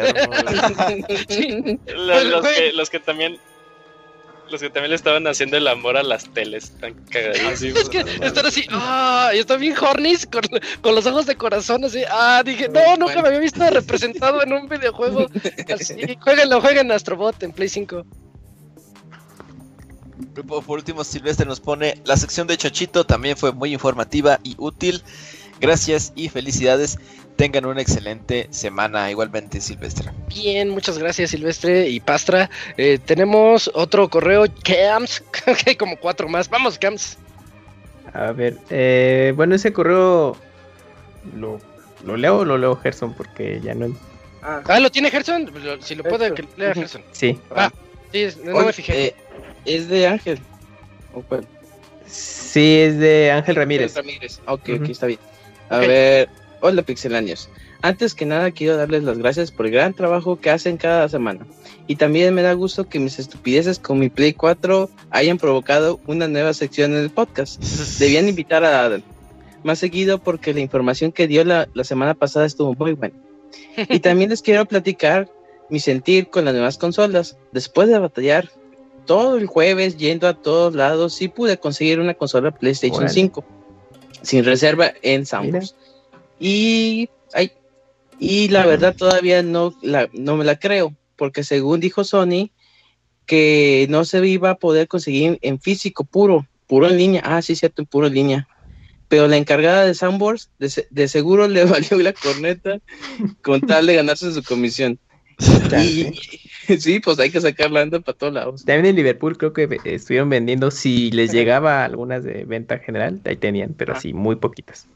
Sí, pero es que yo creo que son limitadísimas. Es, Sí, sí, sí. Viste, es muy ganón en este caso. Y ya jugando con ella, un día me he dado cuenta que la verdad sí está chido la rapidez con la que carga y el poco ruido que hace. Yo compré el Play con Spider-Man Ultimate Edition y cuando lo, cuando lo juegas en el modo Fidelity te quedas de a 6 con los efectos que pueden hacer estas nuevas consolas, pero ya puedes de ya, ya después de pensarlo un rato llegué a la conclusión de que no sé si valga la pena gastar 16 mil pesos por solo eso, ya que ahora no hay ningún juego que me haga desear tener la nueva consola. Yo solo la compré porque, me, como saben ustedes, que mi Play 4 se quemó. Si no, yo creo que no la hubiera comprado. Por lo cual les recomiendo a sus escuchas que si no tienen el dinero y mucho menos endeudarse, no la compren, sobre todo si tienen un Play 4 Pro o el Xbox One X ya que lo que ahora ofrecen estas consolas lo pueden jugar fácilmente en las antiguas consolas, sin tener que gastar tanto dinero. Mejor espérense para un bundle. Una edición especial o una segunda versión que es muy seguro que va a salir, Eh, ya que según dicen que en el próximo año van a estar bien difícil la situación económica, exactamente, por la pandemia. Y La verdad, yo 4T, les digo- digo ¿no? La 4T, ajá, X2 se va a poner Uh, está bueno. Ajá, vamos a estar en Brazers 24/7. Eh, ok. Eh, la verdad yo les digo que ya la tengo, pero no vale tanto la pena, a menos que la generación pasada hayan tenido un Xbox, ya que la Play PlayStation Plus Collection está muy buena para jugar los excelentes juegos exclusivos del Play. Mm, sí, es cierto. Eso sí. Eh, pero bueno, esa es mi, es mi opinión. Gracias por leer mi correo tan largo. Un saludo atentamente, Penetrón. Por cierto, agréguenme en, en PlayStation ahora que ya tengo. Mi ID es Nalgatron. Ok. Eh, hice mi cuenta también. eh, y no es una broma, así me llamo. Ok. De Ángel- arroba Ángel. El penetrón ya es Nalgatrón, órale. Eh, pues qué evolución tan rara, ¿no? Sí. Está bien, está bien. Pues cada quien. Se, se hará el, mismo un candado. Ah, cabrón. no más. ¿En qué piensas, Junior? Va a ser pusieron sus cuentas. Tus teorías. Es, es güey, o sea, pues, sí. No quiero saberlo. No, yo la pues verdad ese tampoco. güey, qué pedo. Bueno, siguiente correo, ahora sí, Keams, eh, para sacarnos eso de la mente. Sí. Ok, sigue Que me Samuel. asusto. Sigue Samuel. Cortés y dice así, paso a saludar. Solo paso a saludar ya que voy saliendo del trabajo. Trabajo en el Sam's Club. Y afortunadamente para mí ya acabó el buen fin. A menos que se les ocurra sacar algo más para mañana, que es lo más seguro. ¿Ustedes compraron algo en este buen fin? Yo compré una. SSD para mi PC y probablemente compre más memoria RAM en la semana o tal vez me espere al Black Friday. Saludos. Posdata. Voy escribiendo el correo desde la calle mientras camino a mi casa y espero haya llegado a tiempo. Y ojalá yo también llegue a mi casa. No, pues qué Ah, aventar. Esperemos que sí. Sí, Hay que decir eso. Sí, siguiente sí. correo dice: Sí, llegué a mi casa por si los dejé Ah, con el. Sí, nos, Ay, sí, nos- avisó. No, pues qué bueno. Ah, y qué triste bien, que haya que, que decir Manda eso. correo. ¿Qué acá? Eh, yo tengo un correo que te saltaste, Camps, es del de Barán. Dice: Ah, Hola, Pixelania. Eh, quiero comentar que si en verdad quieren usar su consola nueva generación a 4K con HDR y 120 Hz, es necesario tener un monitor compatible con HDMI 2.1. y es- Parece que no escuchó las secciones del chachito. Y Eh, es, y- esto me y es el que dijo que era fan, güey. No, yo soy fan de tus Oh, sí es cierto, te manchas el de No. Pero es que creo que compró la tele antes de las secciones de Chachito. Ahorita dice, esto me lo topé con la nueva. Play 5, debido a que mi pantalla tiene HDMI 2.0. Lamentablemente la compré apenas en abril, solo me enfoqué en buscar que la pantalla tuviera un bajo input lag y que corriera a 120 Hz. Lamentablemente no sabía eso del HDMI 2.1. Bueno, pues ahora con el Play 5 solo puedo jugar 4K sin HDR a 60 Hz. No, pero La eso está bien. Porque, Sí. perdón, porque.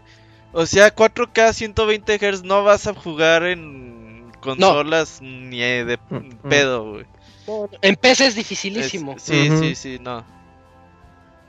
O sea, eso es para Eh, si juegas a 180p y a 120 Hz, dices, ah, órale. Pero a Sí, de 4K hecho, Call no. of Duty, eh, en su reseña lo diré, pero Call of Duty tiene un modo 120 Hz en, en especial. Órale. Está, está loco ya en consola eso. Pero se baja la resolución a 1080 Sí, sí, sí. y etcétera. Mm. Lo que dijo Robert. Dice, la consola no me deja usar el 4K y el HDR. Fíjate que el HDR sí es game changer, ¿eh? Sí, y, a mí y sí me también, encanta el HDR. fíjate Isaac, bueno, en lo personal, el HDR en PlayStation 4 Pro no era tan fan, porque sí aplicaba mucho el clásico, es que se ven deslavados los colores. Le Ok, tienes que estar moviendo desde la configuración de- del juego para que esté a tu gusto y se conserva ese perfil, ¿no? Pero sí, no, no me gustaba tanto cómo se daba ese cambio. Pero con PlayStation 5, por defecto, ya me aplica HDR. Y lo estuve apagando tanto en juego y tele. Y no, pues la, la diferencia es mínima. Y me gusta cómo se aplica más el HDR en PlayStation 5. Entonces ya se lo he dejado activado. Y pues la verdad, sí, sí da ese, esa plusvalía Ese que mencionas efecto. De Sí. que se ve más nítido y te da, pues obviamente, Negros un más mejor negros. contraste, exactamente, en, negros en más todos los colores, exacto. Pero sí, bu- bueno, yo sí notaba esa diferencia entre Play 4 Pro HDR a Play 5. Me gusta más cómo está este efecto en, en Play 5. Ujú. yo, yo lo noto todavía más de Play 5 a, a PC. por- porque A Play ver. 5 to- todavía se queda así como que a medias, tantito. Ah, ok, ok. Y, y en PC sí noto esos cambios así muy, muy, muy, muy notorios. Pero, pero es un buen, muy, muy buen avance el del Play. Ah, bien. De acuerdo. Dice, la consola no me deja usar el... Ay, pobrecito el de Barán. Dice, la consola no me deja usar el 4K y el HDR a 120 Hz ya que mi HDMI no lo aguanta. La única forma de jugar con el HDR es con una resolución de 1080p a 60 Hz. Eso sí está feo. E- Eso ya está, ya está gacho. Así que, y nos, man- nos una imagen, una imagen donde dice, así la imagen, la foto del Play, que dice la resolución se acomodó a 1080p porque el, el dispositivo HDMI conectado no soporta 2160p HDR, o sea, la bronca. Así que si la sección de correos de Chachito hubiera estado unos meses antes, hubiera comprado una tele con HDMI 2.1. les dejo mi experiencia antes de que gasten en una tele baratona de Walmart. Cabe destacar que mi pantalla es una Sony Bravia XBR 55850G. Saludos del el Aldebarán. No, pues sí, sí Es que estuvo pro- feo. probablemente ya era un modelo 2018 o 17. ¿eh? Es que, eh, bueno, por ejemplo, en, en Walmart en específico, pues, pues obviamente tienen cierto stock de modelos La de bodega. televisión. Exacto, y las tienen que sacar, ¿no?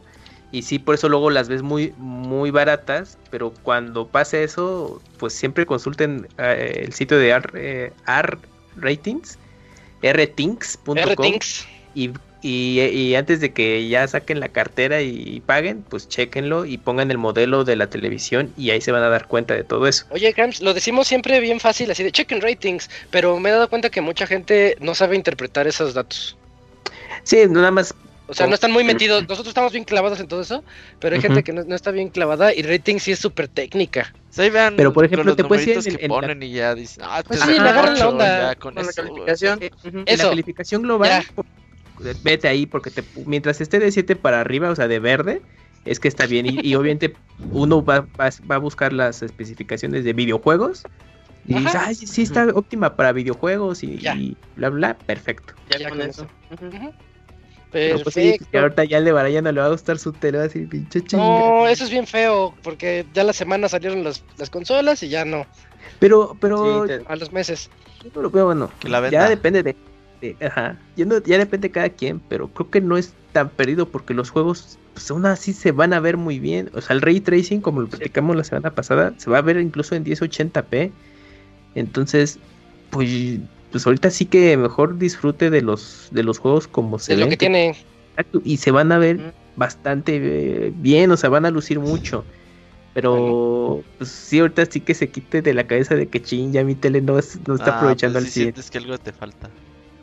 Sí, es que ahorita sí, pues con toda esta sobreinformación que tenemos, pues sí, es lo malo. Pero pues ahorita mejor que se dedique ya a disfrutar de, de los juegos que tiene y ya eventualmente cambiará de tele. Y el Bueno. HDMI 2.0 será estándar ya bien para el otro año con los modelos que salgan. Sí. Último correo, ¿lo tienes, Pastra? Ah, nos llegó uno más. Sí, Sí, no te- Bueno, nada más díganme. de Undead. quién Fue, es de Undead. Sí, ¿no? Undead Gym. Ajá. A ver. Ah, sí. sí. Nos ponen saludos. Un saludo viejo, a escucha, ¿eh? Los presentes. Quisiera saber qué opinan de que The Medium solo estará disponible para los Xbox Series cuando ya habían dicho que saldría para los One también. Y si les preocupa que hagan lo mismo y al final no cumplan con ningún juego que habían dicho que saldría para todas las plataformas. Yo no sabía ah, yo no había cabrón. escuchado, ajá, esta tampoco la había escuchado, o sea que The Medium ya no fuera a salir este En One. en el One. Ajá. Tenemos que confirmar eso, pero no sé, yo creo que es alguna cuestión como muy particular del desarrollo de ese juego y no creo que sea algo que se extienda, digamos, a, a algunas otras plataformas, ¿no? Me, me parece que solamente será con, con- con este juego, esperemos que sí. Dice, y por último, ¿qué juego de esta generación que está empezando tienen más ganas de jugar? Un saludo a mi novia Laura que los está escuchando. Hay un saludito a, a- a Laura. Saludos. Hola, Laura. Saludos. Yo, Este, yo tengo pues- muchas ganas de jugar Demon Souls. y Yo creo que lo voy a jugar como en un mes. Está bueno, ¿eh? El Demon Souls está, sí, está ya- bastante ya, los- bueno. ya te vi, ya te vi, Pastra. Sí. Ujú. Pues, ¿qué otro juego tienen por ¿Qué ahí en Ya la pa- lista? ya para Así irnos. como, ajá, ya para. Pues también Pues- Demon Souls, sí, pues muchos más. Pero pues, Entre otros. Yo el Kid Icarus, Kid. Icarus de, de Ubisoft. ¿El de Ubisoft? Sí. El. Ah, Immortal. sí, Ay, ese de. Immortals espero que sí bueno. esté bueno. Sí, el Breath of the Wild de Ubisoft. Cállate, Camuy, bueno. no me lo sales porque es el que va a jugar, güey. Pues me lo es- sales. Ay, pues yo también, pues es que pinche Ubisoft. Nada. Yo qué. El de Pet, el de Ey, a ver qué, a ver qué tal. De de Pal tres, está muy ahorita bueno. está chido. Pal está. La neta, Cyberpunk. Ah, Ya, también ya quiero ver qué ya. pedo. Cyberpunk Sí, hasta que salga ya que salga hasta la- 5. Y se te van a juntar, Isaac. Pero sí, sí, sí, sí se ve, sí Sí. se ve como un juego que, que jamás acabaré, eh, así, de plan. Vas a hacer el conteo como el, el de Witcher. De Switch. Ándale. Día Ah, no. 35, no. hice nada. Trabajé, estudié, pero no me Ey. Bueno, eh, yo, yo nada más quiero recomendarles que jueguen el de Astrobot, los, porque viene gratis en el Play 5 y se me hizo un juego excelente para probar todo lo que ofrece el control que dijimos hace rato. Porque a mí sí me tocó los sentimientos y a mi novia también. Eh, tiene cosas muy bonitas el juego, chéquenlo. Pues al Así parecer como- ser, sí. Perdón, eh, The Medium sí nomás llega para Xbox ¿Sí? Series y PC. Órale. Al de No, parecer pues, creo que la de. Xbox One está retrasada más todavía. Es lo que Como estoy- las de Switch que salen después. y- Ajá, es lo que estoy viendo por ahora. No sé si ya la hayan cancelado. o- Pero al parecer creo que sí está retrasada la de Xbox One todavía más Bueno. que la de s- las otras versiones. Pues ahí está. Entonces, este Robert, anuncios parroquiales, ya vámonos. No, no, no. eh, nos vemos el próximo que lunes. Acá nos vemos. Hoy ni deberíamos haber tenido programa, es puente, pero. Ah, pero es especial. Sí, pero para que vean somos buenos. Eh, para que nos valoren. El siguiente lunes 23 ya nos escucharemos para el podcast 428. Mientras este en el 426 estuvimos Robert, Gerson, Pastra, Eugene, Camps, Jun Jun, eh, Chachito e Isaac. No sé si me falta alguien más, creo que no. Eh, muchas gracias Moy. a todos por estar aquí. El Moy, se nos fue- es que se nos fue el Moy. El gato, el. Moy, el gato, el Moy, El, sí. Moy, el- el gatito de Moy lo vamos a rifar en el 428. Ajá, sí. Eh, En partes. En pa- Parte. Eh, así, así ya todos son felices. Y bueno, muchas gracias a todos por estar aquí y por escucharnos. Nos escuchamos el siguiente lunes. Bye. Nos vemos, bye Bye, bye. Bye.